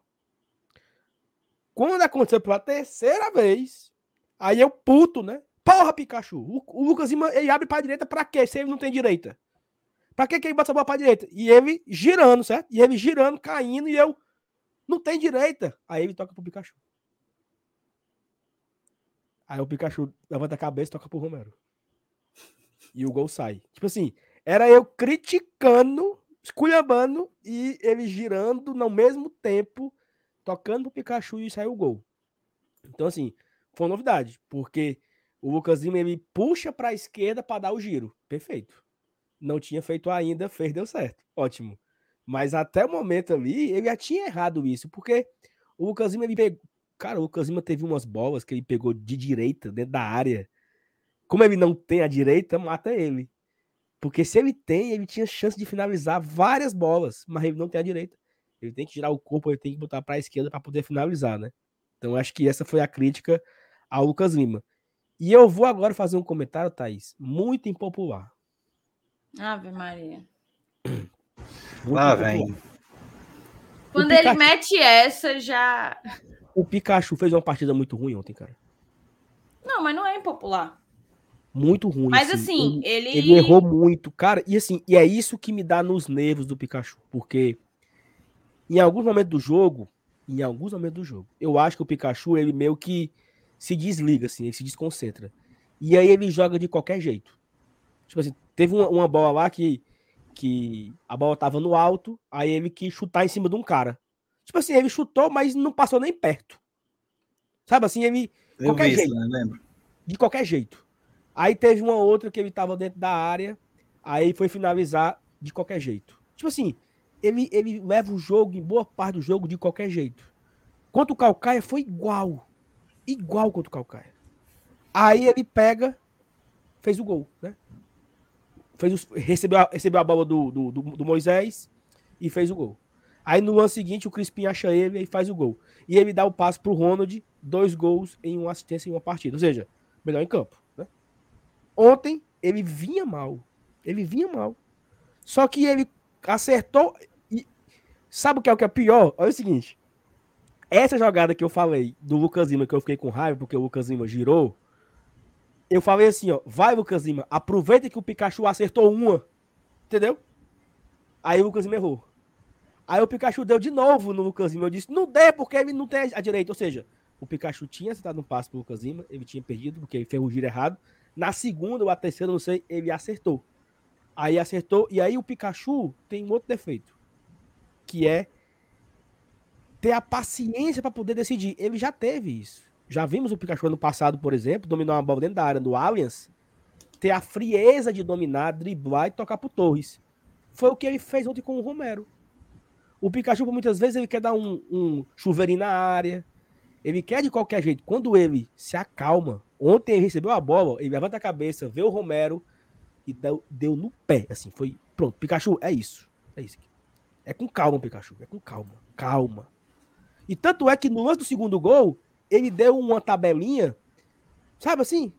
Pá, pá, pá, pá, e deu o segundo gol. Deu duas, ou seja, mesmo o Pikachu mal, o Pikachu deu duas assistências. Não é um miserável. Se ele tivesse, se ele tivesse jogado mal mais um pouquinho, ele tinha feito gol. Se ele tivesse jogado, Zé Vinícius, 10% melhor, tinha feito gol. Não, não. É, é, é aí que não tá. Mesmo. É aí que tá o quanto ele tem sido desse, decisivo. É Dispara, incrível, com cara. folga, com folga, o jogador mais decisivo do Fortaleza incrível. 2022. Assim, eu... Ele não estava fazendo uma boa partida. E mesmo assim, Exatamente. assim, o cara Perfeito. desatou o nó e, mete... e ajudou o Romero a botar para dentro. Né? E, e, e, agora eu destaco esse ponto positivo nele. Porque tem jogador que quando ele começa mal, você pode tirar, né? Pode... Não, não, se recupera, não é... né? Hoje não é jogo para o Fulani. Pronto. O Pikachu vinha mal, mas ele achou duas assistências, meu amigo. E o que importa, o que é que importa no jogo? É gol. Então, quando, quando o Pikachu deu a, deu a primeira assistência, a galera que tava do meu lado disse: acabou, né, Sal? E eu coloquei no grupo, tá? Ó, eu tenho aqui um grupo, esse grupo é conhecido. Se você falar alguma coisa lá, acontece. eu coloquei domingo contra o Calcaia. Pikachu está hoje querendo matar a gente de raiva. Pikachu faz dois gols e uma assistência. Aí todo mundo, obrigado, Sal, obrigado, Sal, obrigado, Sal, obrigado, né? Porque eu. Zica reversa, né? Quando foi ontem, eu falei assim: é incrível como o Pikachu tá pior do que domingo contra o Calcaia. Dos assistências. Então, assim, né? que bom, né? Que bom que o Pikachu, ele, ele, mesmo não bem, ele consegue ser peça decisiva em momentos decisivos do jogo. Cara, teve um jogo, não sei se vocês vão lembrar aqui, de Fortaleza e Grêmio. Foi a primeira vitória depois da volta do público. Um jogo 0 a 0 um jogo, um jogo assim. Ah, meu Deus, eu ia, eu ia falar a palavra lixoso, mas eu acho tão termo, tão, tão chulo. Um jogo perebento, sabe, seu Vinícius? E o Pikachu não acertando, não acertando nada. Mas ele não pegava na bola, o Pikachu. Aí o Romarinho acha ele dentro da área. O miserável gira, acha o Bate cantinho, 1 a 0 3 pontos. É isso. Esse é o Pikachu. Né? É o cara que erra o jogo inteiro. Ele erra. Eu nem acho que ele erra isso tudo. Não, tu tá estou, falando de um jeito como se ele estou, errasse. Estou também, exagerando, estou exagerando. Ele erra boa parte. Você jura que ele tá descompromissado. Você jura que ele tá avacalhando. Mas ele vai aparecer lá e vai fazer um gol, vai dar uma assistência. Vai fazer dois gols e uma assistência. Vai dar duas assistências. Então, é, olha tu, tu colocou aí na, na tela. Os números do Pikachu em 2022 são impressionantes, cara. Nove gols e oito assistências, né? São sete assistências? Hum, sete, cinco. seis. Não, são... Eu sei que são 15 no total. São nove gols. E... É, então são seis, né? Nove... Sete assistências, nove gols, sete assistências, assistências 16 é participações coisa. diretas. É muita coisa. Eu tava vendo hoje de manhã o Bom Dia Ceará o, o Juscelino colocou lá que o Vina tem sete, oito, sei lá, participações em gol, né? No ano. Tem não sei quantos gols, não sei quantas assistências. E tá elogiando. E o Pikachu, que vai com 16, né? Sei lá quanto é que o, o Vina tem. Sei que o Vina tem não sei quantos gols e tava comparando, né? Os, os últimos anos do, do Vina. Mas o Pikachu é um absurdo, cara. Absurdo. Nove gols, é o artilheiro do ano. Acima do Moisés, do, do Romero, que tem oito, né? E já vai com sete assistências, duas ontem. Terceira assistência em Libertadores, né? Ele deu o passe pro Kaiser e ele deu o passe pros dois gols de ontem. É absurdo. É isso. E aqui, ó, é... a gente precisa. Menina, Thaís, até parece que tu não conhece que o Saulo é exagerado. A Jéssica lembrou de uma coisa muito doida. O cara decisivo, a pessoa com mais participações diretas, né, no time, o que menos precisa de minuto para participar de um gol, só não jogou um jogo como titular. Cuiabá. O único jogo que o Pikachu não jogou como titular. E tem um gás, pô. O cara joga quase toda a partida 90 minutos. Quase toda a partida. É um gás que eu não sei explicar, não, pô. Não sei explicar. E assim, para mim, ele joga bem quase toda a partida. Mas há as partidas em que ele fica apagadaço. E ali na reta final, tira um coelho da cartola, participa de um gol. É, é um achado, na verdade, assim. Mas desde que o Fortaleza anunciou o Pikachu, eu tinha. Eu, eu fiquei assim, porra, que achado. Você pegar o Pikachu sem gastar um real, tipo, custo-benefício altíssimo. Altíssimo, altíssimo. Absurdo até. Aí, Absurdo, ó, pelo, que ele, pelo que ele já entregou nesses dois anos. Total, total, total. Total. Já se pagou. Não, e não ele, ele, não se pagou porque não pagou nada. Ah, é. Mas só... E o salário, então, é. Não, o salário. Isso é, é obrigação de pagar. Não é verdade. Então, é, é, é, é ou seja, esse, esse sim é um superávit de retorno técnico. Total. Ó, oh, Thaís, tá com pouco like, tá? Então... É o que eu ia dizer agora, viu, Saulinho? Porra. Quase 900 pessoas aqui conosco, mas a gente não tem. Não tem 800 likes aqui, de acordo com o meu número. Pelo amor de Deus, moçada, já dava para ter batido esses mil likes, viu? Deixa o teu like aí, dá para a gente bater agora. Se tem 877 pessoas, dá para a gente bater agora 877 likes. Papoca o dedo aí. Tá, Oi, tá subindo, tá subindo. Renan tem que dar a cutucada dele. O que foi? Aí. Não, mas assim, na época que eu falei isso. É, é o famoso assim, né? Foi- Depois foi desse comentário do do Saulo Saulo, sobre. Pikachu, você bota assim: Saulo Alves, fã ou hater? É porque assim. é fã depois, ou é hater do Pikachu? Depois Foi desse meu comentário Saulo, aí, ó, é porque a galera primeiro tem que me agradecer, né? Porque foi com esse, foi com esse meu comentário criticando o Pikachu que as coisas começaram a desandar. Porque até esse dia, o Pikachu tinha um gol pela Copa do Brasil de falta. Ah, então já tinha Só. saído o gol contra o Ipiranga, né? Já tinha, já, já tinha. Ó, Thais, ó, o Flávio colocou aqui, ó. O sal aumenta, mas não inventa. Assim como o torcedor tomando soro dentro do estádio. Essa história, ela foi confirmada por testemunhas na Arena Castelão. Então, Flávio, é... a história é verdade, tá? Eu só passei pra frente a história. Ó, bota aí na tela de novo, por favor, compartilhamento. Só para a gente olhar aqui uns últimos dados, umas últimas estatísticas. No fundamento passe, ó, o Felipe foi quem mais deu passes certos. Foram 45 passes, 40 certos. O Tite deu aí 43 passes, 39 certos. Ceballos também, com um número bem alto, seguido por Crispim, Lucas Lima, Pikachu e Jussa. Aí, se a gente muda aqui para finalização, ó, Moisés finalizou três vezes, sendo duas no gol. Hércules, uma vez, um gol. Só precisou de uma, né, o menino? Lucas assim é bom, Lima. Lucas Lima finalizou uma vez. O Jussa finalizou uma vez. Aquela bola entra. O Romero duas vezes. Uma, uma no gol, outra para fora. Pikachu três vezes. O De Pietri também três vezes, ó. Aí, deixa eu ver aqui. É, desarmes. Felipe desarmou quatro vezes. Quatro vezes. O Tite, três. Lucas Lima, dois. Jussa, dois. Brian Ceballos, um. Aí, cadê? Deixa eu ver. Interceptação. Felipe, Pikachu. Virada de jogo. Lucas Lima, Pikachu, cada um com dois. Assistências para finalização. Respeita. Ó, Lucas Lima se desmanchou em bola, tá? O Saulo é hater, mas se desmanchou em bola. Se Eu não, eu, eu não critiquei o Lucas Lima hoje. Eu não ouvi o criticando o Lucas Lima. Mas vo- é, é a pronto, vou fazer Mas que antes nem do o povo jogo. que, que vai ao Jus. É, pe- é pelo histórico.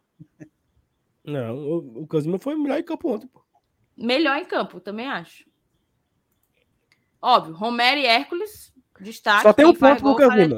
Mas para mim, melhor em campo. O segundo ponto pro Lucas Lima, que é o Lucas Lima ele tem que ter o vício de estar no gol.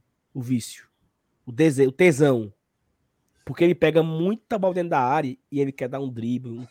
Meu amigo, dê no gol, você se- bate. Né? Exata- Ele, Ele, ele, tem bate uma bem na mania bola. que às vezes ele não, ele não confia e bota, e Isso. bota pro gol. Ele prefere tentar buscar alguém Exatamente. para tocar. E ele, e ele tem um bom chute. Então, assim, se o ele tivesse um, um desejo de chutar no gol, cara, o Felipe deu uma pra ele. Linda bola.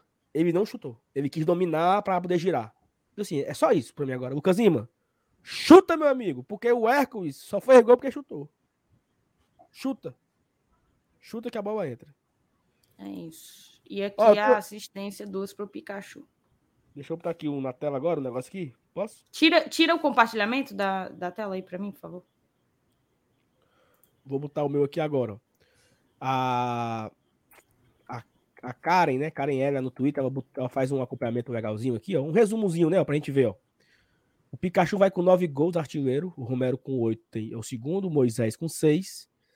Aí Romarinho, três. Depriete, três. Kaiser, três. E Hércules. Olha, o Hércules já vai com três gols, tá? E aí tem mais gente que fez gol, né? O, o Zé Welson tem dois. O Tite tem dois. Né? Quem mais tem gol? Que, que não tá aí nessa relação? O Tinga já fez gol esse ano? Já. O Tinga fez, Contra o Tinga fez contra o contra o CRB, Souza, né? Foi contra o Contra o Souza. CRB fez também. Não, o CRB fez não. Aí não, foi não, né? Foi não. Aí Não Garçom fez, cara. contra o CRB, não lembro não. Quem foi o gol contra o CRB? No 2x0 aqui. Ronald. O Ronald tem gol. O Ronald fez gol contra o Calcaia. Cara, é, você Vanil, sabe, a minha memória tá tão ruim que eu não sei que eu não sei nem como é que nós ganhamos desse CRB. Foi inclusive o jogo de retorno dele, que ele tava fora um bocado de tempo. Sim, mas ele não. Eu acho que o Romarinho tem. O Romarinho só tem, dois, só tem dois, dois, dois gols. O né? Tem Ronald três, não? tem, ó. Fez no último. Eu acho que o Romarinho tem três gols. Pô. O Romarinho fez gol contra o Souza, fez contra o Floresta, fez contra o Botafogo da Paraíba. Oxi. O Romarinho fez gol na estreia contra o, Flor... contra o Souza. Fez gol na segunda rodada contra o Floresta e fez gol contra o Belo. Cara, a gente ganhou do CRB 2x0, gols de Tinga e Zé Welles. Como é que foi esse gol do Tinga, seu Vinícius? Foi, foi na, naquela trave ali do lado da TUF. Logo no, Hum. no primeiro tempo. Uma sobra na pequena área. Mas eu não lembro, não. Não tem quem faça me lembrar, não. Eu tava, ó, eu, eu, eu tava esses dias, eu tava esses dias no, no, no dia do jogo contra o Calcaia. Eu perguntei pro Doc qual, qual tinha sido o gol do Fortaleza nos jogos do Ferroviário, porque eu não fazia a menor ideia. Mas é, o que é, hein? É a idade, é? Deve ser. Eu, eu também tenho dificuldade de, de relembrar agora coisas, jo- jogos recentes, né? Os mais antigos fica tipo Não. uma espécie de Alzheimer. Exatamente. Deve Se você, tua se, se você me, se você me perguntar quem foi que fez o gol no jogo em 2003, eu lembro. Mas quem fez o gol contra o, agora, o, o, o- o Ferroviário na semifinal, eu não sei, não. É. Teve um gol contra. Teve um gol contra, foi o segundo gol, né? O segundo gol foi contra. O primeiro, meu amigo. Primeiro foi do Kaiser no comecinho do jogo, né? Se você tá dizendo, eu acredito. Não, mas eu, eu não também, sei. eu também tô tentando lembrar. Pra mim, o Kaiser. Aqui, ó. o Kaiser Bateu... Kaiser bateu na bola, sobrou. É, esse aí foi o gol contra o CRB, 1x0. o Kaiser fez o gol contra o Atlético de Lagoinha, de voleio. É, esse aí eu lembro, tava trabalhando contigo, esse aí. Foi. Sei não. Ah, sim, e, a- e a- as Ah, assistências, do né? Moisés. Que a Kari colocou aqui, ó. Pikachu tem 7, o Moisés tem 3 assistências, o Ronald tem 3, Capixaba tem 3 e o Crispim também tem 3. Então esses são os principais números, são os principais, né? Artilheiros e garçons do Fortaleza na temporada até aqui. Agora eu fiquei preocupado, viu, com a minha memória, viu? o Gerson falou que é a química da tintura, é muita Pode tinta ser. na cabeça. Pode ser. Será, hein, Jefferson? Não, o Saulo é o tempo inteiro. Fica, fica louro, fica moreno. Fica louro, Não fica é, moreno. mano. Fica louro, fica moreno. Vai, volta, parece couro de joelho. Ei, o- Peraí, macho. Vamos fazer o seguinte.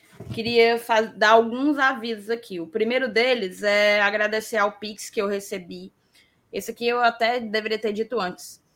É, a gente recebeu ontem ainda, que é do Carlos Salles, mandou um Pix pra gente, e o Iago Martim Barros também. Então, muito obrigada, tá, moçada? Manda Pix aqui também pro GT. Nosso Pix está embaixo, ó. É o nosso e-mail, tá certo? E assim, antes da gente dar sequência na pauta para a reta final aí de live, última meia horinha de live, a gente vai falar agora do futuro, né? Próximo jogo no Brasileirão, próximo jogo na Copa Libertadores da América contra o River Plate. Eu queria só dar um aviso para vocês, tá? Vocês sabem bem que a 1xBet é parceira aqui do GT, tá conosco há muito tempo, desde o ano passado, 2021, é patrocinadora do Campeonato Brasileiro, foi do Manjadinho, também patrocina grandes ligas europeias e é parceira de grandes clubes da Europa, Liverpool, Barcelona, são dois deles. Então eu te convido para conhecer a 1xBet, uma das maiores e melhores casas de apostas do mundo. Ela tá com uma parceria com a gente em que você consegue uma garapinha, você indo no link que tá tanto no- na descrição desse vídeo como fixado aí no, no chat. Você vai no link, se cadastra utilizando o nosso código promocional Glória Tradicão, você consegue o dobro do seu primeiro depósito. Você bota 100 reais, ganha 200, bota mil, ganha 2 mil. Então, assim, é uma baita oportunidade para tu já com, começar com uma banca bem legal lá na 1xBet. É um xbet que sempre está tendo aí odds bem competitivas. Não tem softball, você também consegue ir esportes lá e dentre outras modalidades. Então dá uma olhadinha, vai lá, compara as odds com a eventual site que você utiliza hoje, compara, eu tenho certeza que você vai ver na 1xBet uma baita oportunidade de fazer aquela rendinha extra, tá certo? Então corre lá, utiliza o nosso código promocional, ganha o dobro do teu depósito e corre para o abraço. Agora eu vou chamar aqui os meninos e a gente vai falar. Eu vou até mudar aqui, botar um negocinho que a gente já deveria ter botado, eu não botei, porque a gente vai falar o quê? Vai falar de Corinthians e vai falar de River Plate. É isso, Saulo. Bota aí as informações que, que tu tem do nosso querido. Peraí, que agora eu vou ter que cuidar aqui da minha neném. Eita. Fala aí, fala aí agora dos próximos passos do Fortaleza, a viradinha de chave que a gente vai ter que dar de olho numa recuperação na Série A, né? Não, antes de falar, só ver aqui alguns comentários estão aqui guardados, né? É, o Fernando Calado botou aqui que essa história do soro é verdade. Conversei com a pessoa citada pelo Sal e ele confirmou com detalhes. Então, olha aí. Mais uma prova, né? O Garagem Vancouver botou aqui que o Lucas Lima comeu a bola. Mandou aqui um superchat, um dois, 2 dólares canadenses, quase 3 dólares canadenses. Obrigado Garagem Vancouver.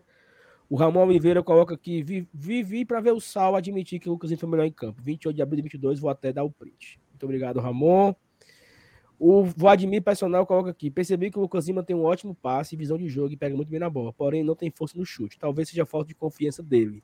Também acho que é, mas aí ele tem que criar, né, Vladimir? Porque eu acho que ele finaliza bem, sabe? Ele pega umas bolas dentro da área meu amigo dentro no gol, sabe por quê? Porque cara, o cara dando a gol. gente via gols dele pelo Palmeiras batendo bem, né? Eu acho isso. Que, eu não sei por que ainda ele não, não, experimentou isso daqui, né? Porque assim, Vinícius, ele fazendo gol, ó, ele estando no gol, dando chute, gera um escanteio, um rebote, o goleiro falha. Ah.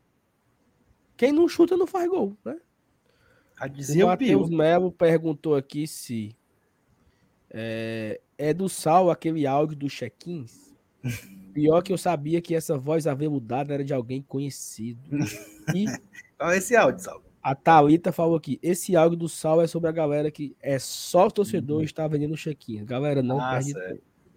É o seguinte, porque eu, eu, o áudio é meu, sim, tá? E eu soube de uma informação que tinha uma galera. Olha Thalita, menino. O cara é sócio. Aí o cara tem um cartão, né? O cartão do sócio dele. Já tô imaginando a marmota. Cara, Aí o cara fazia o check-in e vendia o check-in. Certo. Aí entrava como? Entrava os dois. Um com entrava cartão, com um, um com check-in e outro com cartão. Um com check-in e o outro com cartão. Mas, rapaz, E tinha galera isso de meio de vida, né? É, óbvio. Meio de vida. E aí, teve a, né, a galera descobriu. Eu soube que ontem 300 check-ins barra cartões foram bloqueados na catraca. Quando o cara chegou, o cara disse: o seu check-in acabou de passar aqui. Ah, é, é, então ajustaram para se passar o check-in, o cartão não passa mais, ou então se passar o cartão, o check-in daquele cartão não passa mais. Perfeito. Morreu. Pronto. E aí, até lá no grupo dos apoiadores, o Fábio falou que o, o, o, o catraqueiro foi preciso. Ele falou assim: o seu check-in passou aqui tem seis minutos. Olha aí. Mas eu tô com o cartão na mão. E o check-in, cadê? Check o, che... o seu código já entrou. Então, você que vende. Ó, são dois cabos otários aqui, né? O cabo que vende é o otário maior. Porque ele quer ganhar dinheiro em cima do clube.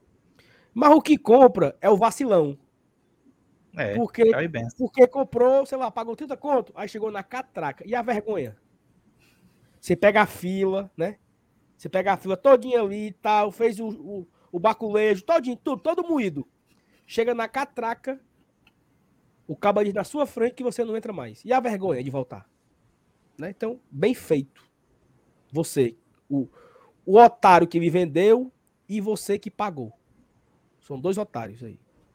Mas é só informação. Pessoal, não compre mais check-in, tá? É, porque se, se, se barraram agora, meu filho, barraram para sempre, viu? É isso aí, é programação nas catracas, tchau e benção. Tá Foi tu, já tem, já tem alguns jogos que isso vem acontecendo. E tu já. já pensou numa brincadeira dessa, tu perde um jogo com River Plate da vida? Não é não, mano. Pa e, e, pagando 50 reais pro, cara, pro dono do sócio? Então, bem feito para todos os dois. E sabe o que, sabe o que era para fazer? Era para era excluir e ter esse aviso, tá? Se o Fortaleza pegar, o cara é banido do quadro de sócio. O Fortaleza vai excluir, o, o cara não vai poder mais entrar no estádio. Exclui o sócio do cara.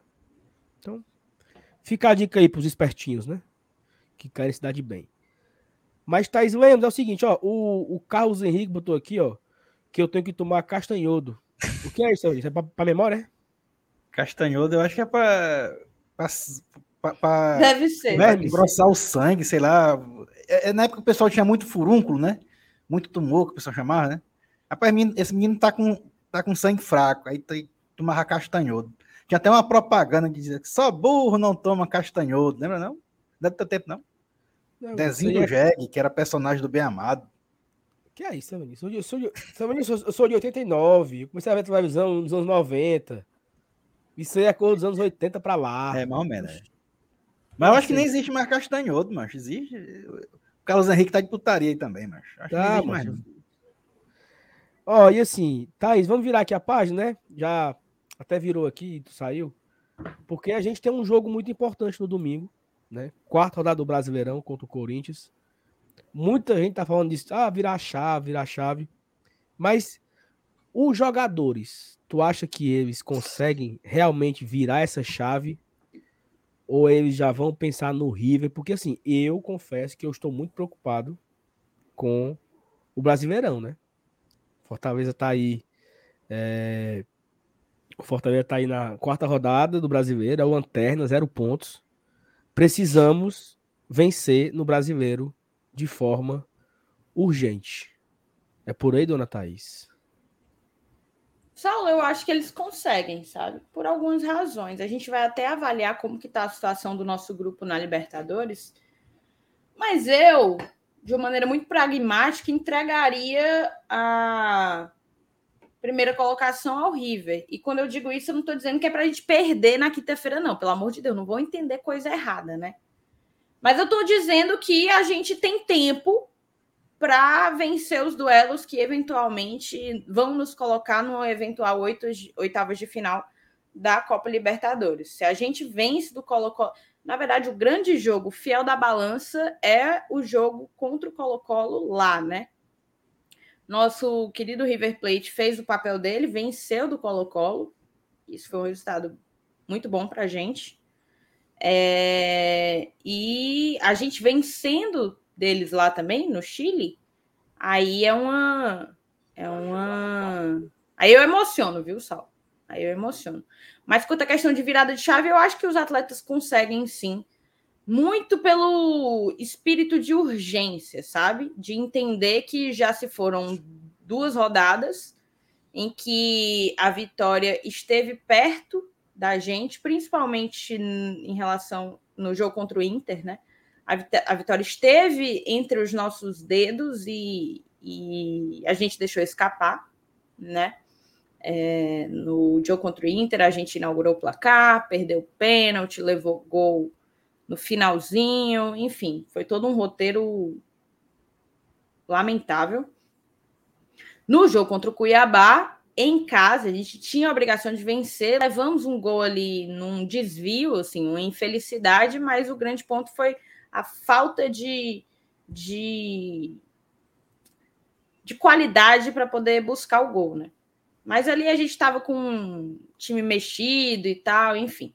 Eu entendo que, pelo sentido de urgência, de entender que o Fortaleza precisa pontuar, que essa a zona, a zona do rebaixamento, independentemente se é início de campeonato, independentemente se a gente tem partidas a menos que vão ser jogadas mais adiante, ela é uma posição incômoda. A gente não pode se confiar nessas partidas que virão adiante. A gente fica repetindo aqui reiteradamente o caso do Grêmio, que se confiava nas, sei lá, quatro partidas que tinha menos e no fim das contas papocou do mesmo jeito. Então, assim, eu, eu acredito que os atletas têm condição de, de virar essa chave. O próprio Voivoda falou que não vai poupar contra o Corinthians, que vai utilizar o que tiver de melhor, ou seja, aqueles atletas que estiverem com a melhor condição física para ir a campo. E eu acho que fazendo. Se o, se o Fortaleza conseguir impor o futebol que impôs nas suas três melhores partidas no ano, digamos assim, que eu julgo ser é, ontem, Bahia, Ceará. Eu até achei que a gente jogou bem contra o Colo-Colo. Se mantém isso, para de olhar o Twitter. Quem? Se mantém isso, tu! Eu tô Como aqui. é que tu sabe, Thais, que é o Twitter? Porque ele tá com a tela compartilhada bem aqui, só a, a timeline ah. dele baixando aqui, ó. Baixando, baixando, baixando. Ele, só não pensa que eu sou abestado, ó. Aí, é... enfim, só para concluir o meu raciocínio, é, a gente vai com o que tem de melhor e eu acho que se a gente conseguir impor o futebol que já impôs nas melhores partidas do Fortaleza em 2022, dá para a gente tentar beliscar alguma coisa. E você, seu Lenil? Você não falou nada ainda? Um duelo que você conhece bem, queria ouvir sua opinião. É, primeiro sobre Fortaleza e Corinthians, depois sobre Fortaleza e River Plate. Pode ser? Perfeito. Fortaleza e Corinthians é, é, é, aquilo que eu, mais ou menos que eu falei no começo da live, né? Que, que é, é um jogo que o que marca, né? Não tem como não lembrar essa história de que a gente nunca venceu o Corinthians lá. Eu acho até que o Fortaleza, se não me engano, só tem três vitórias contra o Corinthians, né? Em toda a história, as três aqui no Castelão. É, mas é, é, como eu falei, a, a, gente vê o Corinthians um, um, um pouco oscilante, né? Apesar dessa, desse elenco do Corinthians atual, né, ele vem, vem, vem tendo, um, vem tendo uma, um, crescimento, melhor, né? Um, a gente tem jogadores gabaritados lá, né? Como o próprio William, o Renato Augusto tal. Mas é, mas é um time meio que envelhecido, né? Você olhar, os caras assim já têm uma média de idade um pouco alta. O que é, o que é muito interessante, eles não têm uma constância, né? Geralmente um time mais experiente já era para ter uma certa constância. Então, acho que por ser um time que ainda está buscando uma formação de personalidade, é, eu acho que é um jogo bem aberto, tá? Acho que é uma boa chance que a gente tem de pontuar lá em São Paulo, aproveitando, inclusive, essa nossa, essa nossa boa fase, né? Retomada, né? Ah, seu Elenilson, mas a gente jogou contra Vitória, Calcaia duas vezes e Alianza Lima. Velho, a gente sabe que, que, que o futebol, é, essa questão do nível do adversário, às vezes às vezes nem, nem é tão o, o, o, o, nem é tanto o patamar que tanto importa para definir boa fase. Né? A gente vê exemplos até em Copa do Mundo, né? aquela de 2002, por exemplo, que o Brasil pegou um grupo pereba demais, né, com Costa Rica, China, não sei o quê. E, e aí ganhou os jogos, aí a turma dizia, vai tá ganhando só os jogos fáceis. Você viu para encorpar, você viu para ganhar confiança, e o time acabou, né, naquela época, ganhando a Copa do Mundo de maneira até 100%, né? Nem, nem empatar, não empatou o jogo. E a gente pode usar isso, o futebol é assim. Então, a, é, a, é, a gente bate tanto nessa tecla da confiança porque ela é importante. Né? Então, esse jogo com o Corinthians, eu estou focado nisso, na questão do, do da, da, oportunidade de vencer os caras lá. Até, até um empatezinho, como a Thaís falou no começo da live, né? Sair do zero, ou foi o Saulo, não lembro agora. Né? Sair do zero. É, o primeiro ponto, né, para tirar essa, essa angústia de ainda estar tá zerado e tal. Mas é, eu, o, o, foco para esse jogo do Corinthians eu acho que é esse: é, é aproveitar é, uma possível igualdade de condições que as duas equipes vivem no momento. Eu acho que é, que é plenamente possível a gente conquistar um bom resultado lá. Contra o River Plate, é, eu acho que já vai depender muito do que acontecer em São Paulo. Eu não sei se é, a, com, com, relação a poupar jogador, não. Acho que independente disso, acho que nós vamos ter dois jogos seguidos que o, que o Voivoda vai usar. O que aquilo de melhor ele vai ter de acordo com o que o departamento físico, fisiológico, sei lá, entregar para ele e dizer assim, ó, tu pode usar todo mundo. Se disserem para ele assim, mas tá todo mundo 100%, eu acho que ele taca fogo, taca o pau e escala força máxima nesses dois jogos, tanto contra o Fortaleza contra Corinthians, quanto o River Plate. E aí é interessante porque no, no dia do jogo contra o River Plate, a gente também vai ter Aliança e Colo-Colo, né? Sim. E a gente vai, a gente vai decidir para quem torcer também, dependendo do que acontecer na Arena Castelão. É, o, jogo, o jogo contra o Aliança vai ser lá no Peru, e, e, e, esses jogos lá geralmente são às 23 horas, a gente já vai ter, inclusive talvez até já tenha terminado, é o pós-jogo, quando começar o, o, jogo lá do Aliança. E aí vai, é, é, é outro que a gente vai definir também no que torcer, dependendo do que aconteça aqui. Mas enfim, são, são fatos que estão interligados entre si. Tá? O jogo do Corinthians, o jogo do, do, do River Plate, mas em ambos, né, eu, eu ainda vou usar a confiança que a gente recuperou como alicerce para, para ambos principalmente para o jogo do Corinthians. Do jogo do River Plate, eu vou incluir o que acontecer em São Paulo para definir no, no, no, que nos espera, né, para criar uma expectativa e tal. Mas por enquanto, é, o foco vai ser esse do Corinthians. Repito, a gente tem sim uma possibilidade muito boa, eu vislumbro a possibilidade muito boa de pontuar nessa partida lá em São Paulo.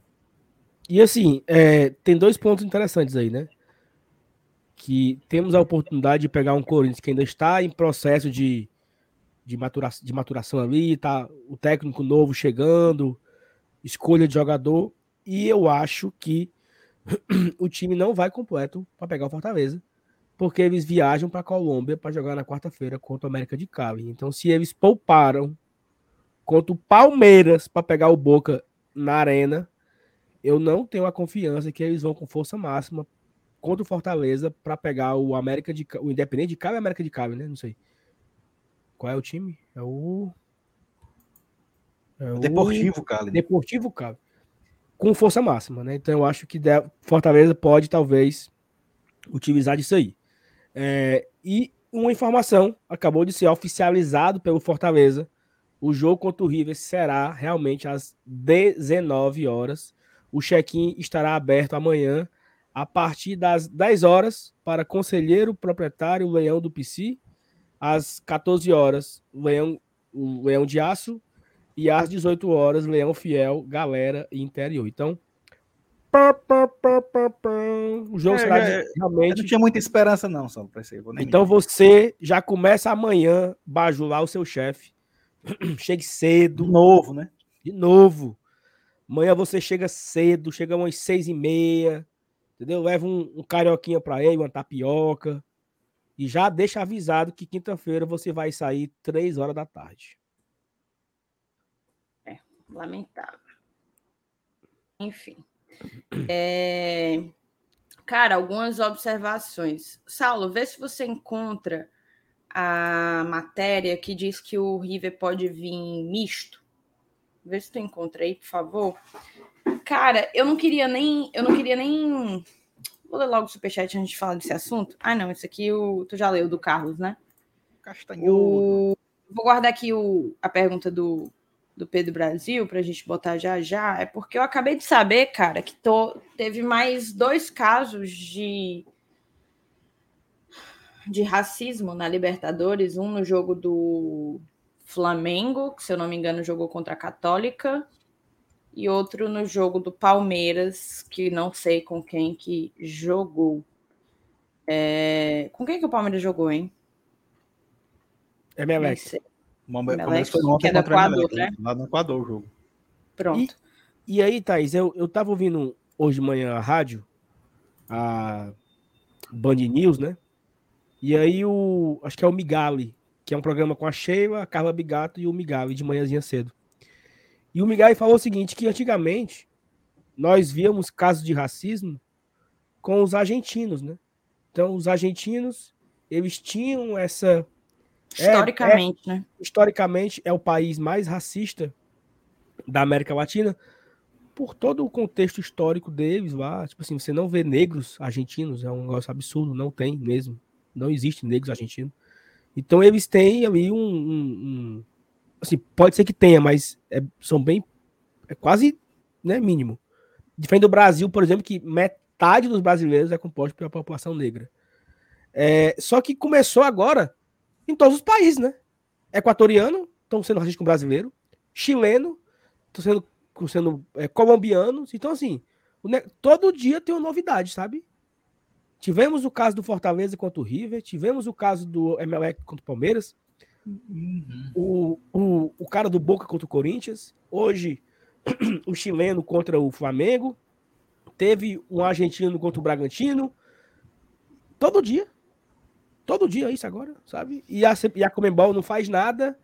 Perfeito, eu acho que o ponto tá aí, porque casos de racismo vindos de lá já já aconteceram várias vezes, né? Eu acho que o que tem incomodado é porque eles simplesmente perderam a vergonha dada a impunidade. A impunidade é um negócio, é uma merda. Porque legitima o, a infração, legitima o ato de discriminação, entendeu? A partir do momento que os caras veem que não acontece nada, não acontece nada, faz. E assim, me fere demais. Ah, teve o episódio do River, eu não gosto nem de de arrastar isso por muitos dias, porque me afeta. E, e eu tento, eu, eu tentei, na verdade, depois do episódio contra o River, eu tentei, tipo, beleza, vão expulsar o cara, ele vai ficar distante dos gramados, o Fortaleza se manifestou, o River se manifestou, o Comembol se manifestou, a gente teve apoio de outras torcidas no, no Brasil, vamos bola para frente. Só que tá demais, cara. Tá uma, uma atrás da outra, uma atrás da outra. E nada acontece. Eu fiquei escandalizada com o caso do, do cara do Boca Juniors com o Corinthians. Porque o cara imita lá o macaco, é preso, as fotos se espalham pelo continente inteiro. E no outro dia o cara paga 3 mil conto e vai embora. E eu ainda tu sabe, vi. Tu sabe quem foi coisa... que pagou? Não. O Boca? Quem pagou? Não. Quem pagou foi o consulado argentino. E o consulado disse que ele não estava imitando o macaco, ele estava se coçando. Ele foi mal interpretado. Ah, estava mal interpretado. Tá, Certamente mal que, interpretado. Por isso que foi pago. Foi realmente mal interpretado. E tipo assim, sabe? E eu ainda vi, não sei se vocês viram, mas ele bateu uma foto depois, aparentemente, depois de ser libertado, ele bateu uma foto com outro companheiro argentino também. É, o companheiro bateu uma foto com ele, na verdade, né? Bateram uma selfie assim. É, e o cara botou alguma coisa assim, aqui, aqui passa nada, né? Aqui não passa, é, tipo, não tem problema nenhum. E botou um emoji do macaco. Com esse cara que foi preso e foi libertado após fiança. Ou seja, impunidade, cara. Assim, inacreditável ter sido o consulado argentino que, que fez isso. Acho que não é para isso que existe de que existe diplomacia e política externa, né? Não é para ficar limpando a, a cagada, a sujeira de racista. Fogo neles. Mas, assim, para mim, passa muito pela impunidade da Comembol. A Comembol precisa passar a punir, não só. Se, se não consegue punir a pessoa, porque, assim, lá, na lei de lá, é porque aqui existe o crime de injúria racial, né? Não sei se na Argentina tem, imagino que não, porque com um bonitinho que jogou uma banana para a torcida do Fortaleza, não aconteceu nada. Ele só foi punido administrativamente pelo River Plate. Né? Não foi preso, não imagino que haja é, investigação em curso. Então, assim, a despeito da legislação de cada país, que aí nisso eu não tenho como, não tenho como interferir, apesar de lamentar, é, a Comembol precisa punir de uma maneira mais firme os próprios clubes. Para que os clubes adotem uma postura de maior, como é que eu posso dizer, repulsa, repúdio a esse tipo de atitude. É, porque eu acho que acaba sendo uma, uma. Como é que se chama? Uma bola de neve. Vamos lá. Se você aumenta a punição da Comembol para com o clube cujo torcedor manifesta atos de racismo, e o clube vai ter que, justamente por ser punido perante a Comembol, punir o seu torcedor, e aí vai, vai, vai. Talvez só assim a gente consiga, a gente consiga parar isso, conter isso. É surreal o quanto se sentem legitimados, o quanto não, tem, não há vergonha nenhuma para manifestar uma das piores e mais horrendas discriminações que existem, que é a racial. Então, é, fica a expectativa. Eu acho que já, já perdi a paciência com essa coisinha de nota de repúdio, ó. Porque foi o caso do Fortaleza. Se tivesse ficado só por ali, eu ficava até calada, porque aí, né, houve a, a nota de repúdio e etc. Mas não, todo dia, todo jogo, o que é isso? Vai parar quando? Vai parar uhum. onde? De terça-feira para cá é o quarto caso, né? Teve contra o Corinthians, Boca, teve do Estudiantes contra o Bragantino, teve o Palmeiras contra o Emelec e hoje teve o Flamengo contra a Católica. Ou seja, em três dias, quatro casos de racismo contra brasileiros. É muito, né? E, e o Raoni fez uma pergunta interessante, tá? A própria Comembol, por não fazer nada de, de definitivo, né? Por não fazer nada de, de. Por não dar uma pronta resposta a tantos casos sucessivos de racismo, ela própria deveria ser punida pela FIFA. Vai ver a FIFA manifestando é, uma iniciativa de punição, aí despertaria aí o interesse. Porque até falar em outro ponto aqui, não, acho que foi o, o Renan que publicou no Twitter agora há pouco, Renan Menezes.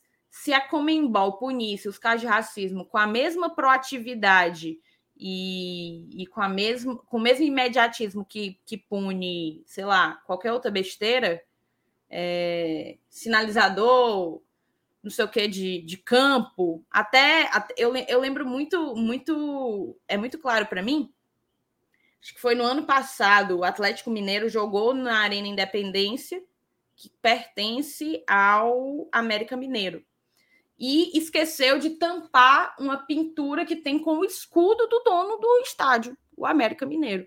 Como o América não participa de nenhum, não participava de nenhuma competição da Comembol, é, não podia né, sair na transmissão o escudo deles. Por isso, o Atlético foi punido em dinheiro, né, multa pecuniária, é, porque não tampou o escudo. No instante, para botar uma multazinha por qualquer baboseira comercial, eles botam assim, ó, no estalo. No estalo. Agora, para de fato dar uma pronta resposta, pronta e proporcional resposta a sucessivos casos de racismo, aí não, aí é intempestivo. Enfim, algo precisa ser feito. Eu não sei aqui, aqui a gente está falando de punição de FIFA, punição de clubes, punição de tudo. Mas assim, algo precisa ser feito, porque não tá dando, cara, não tá dando. Eu vou me, eu vou me, me poupar de tecer maiores comentários sobre todos esses outros países sul-americanos que têm manifestado ano após ano muitos casos de racismo conosco vou ficar calado, porque daqui a pouco eu posso até posso até Perfeito. passar da, da Aí, linha. vamos. Deixa eu fazer um negócio aqui, peraí.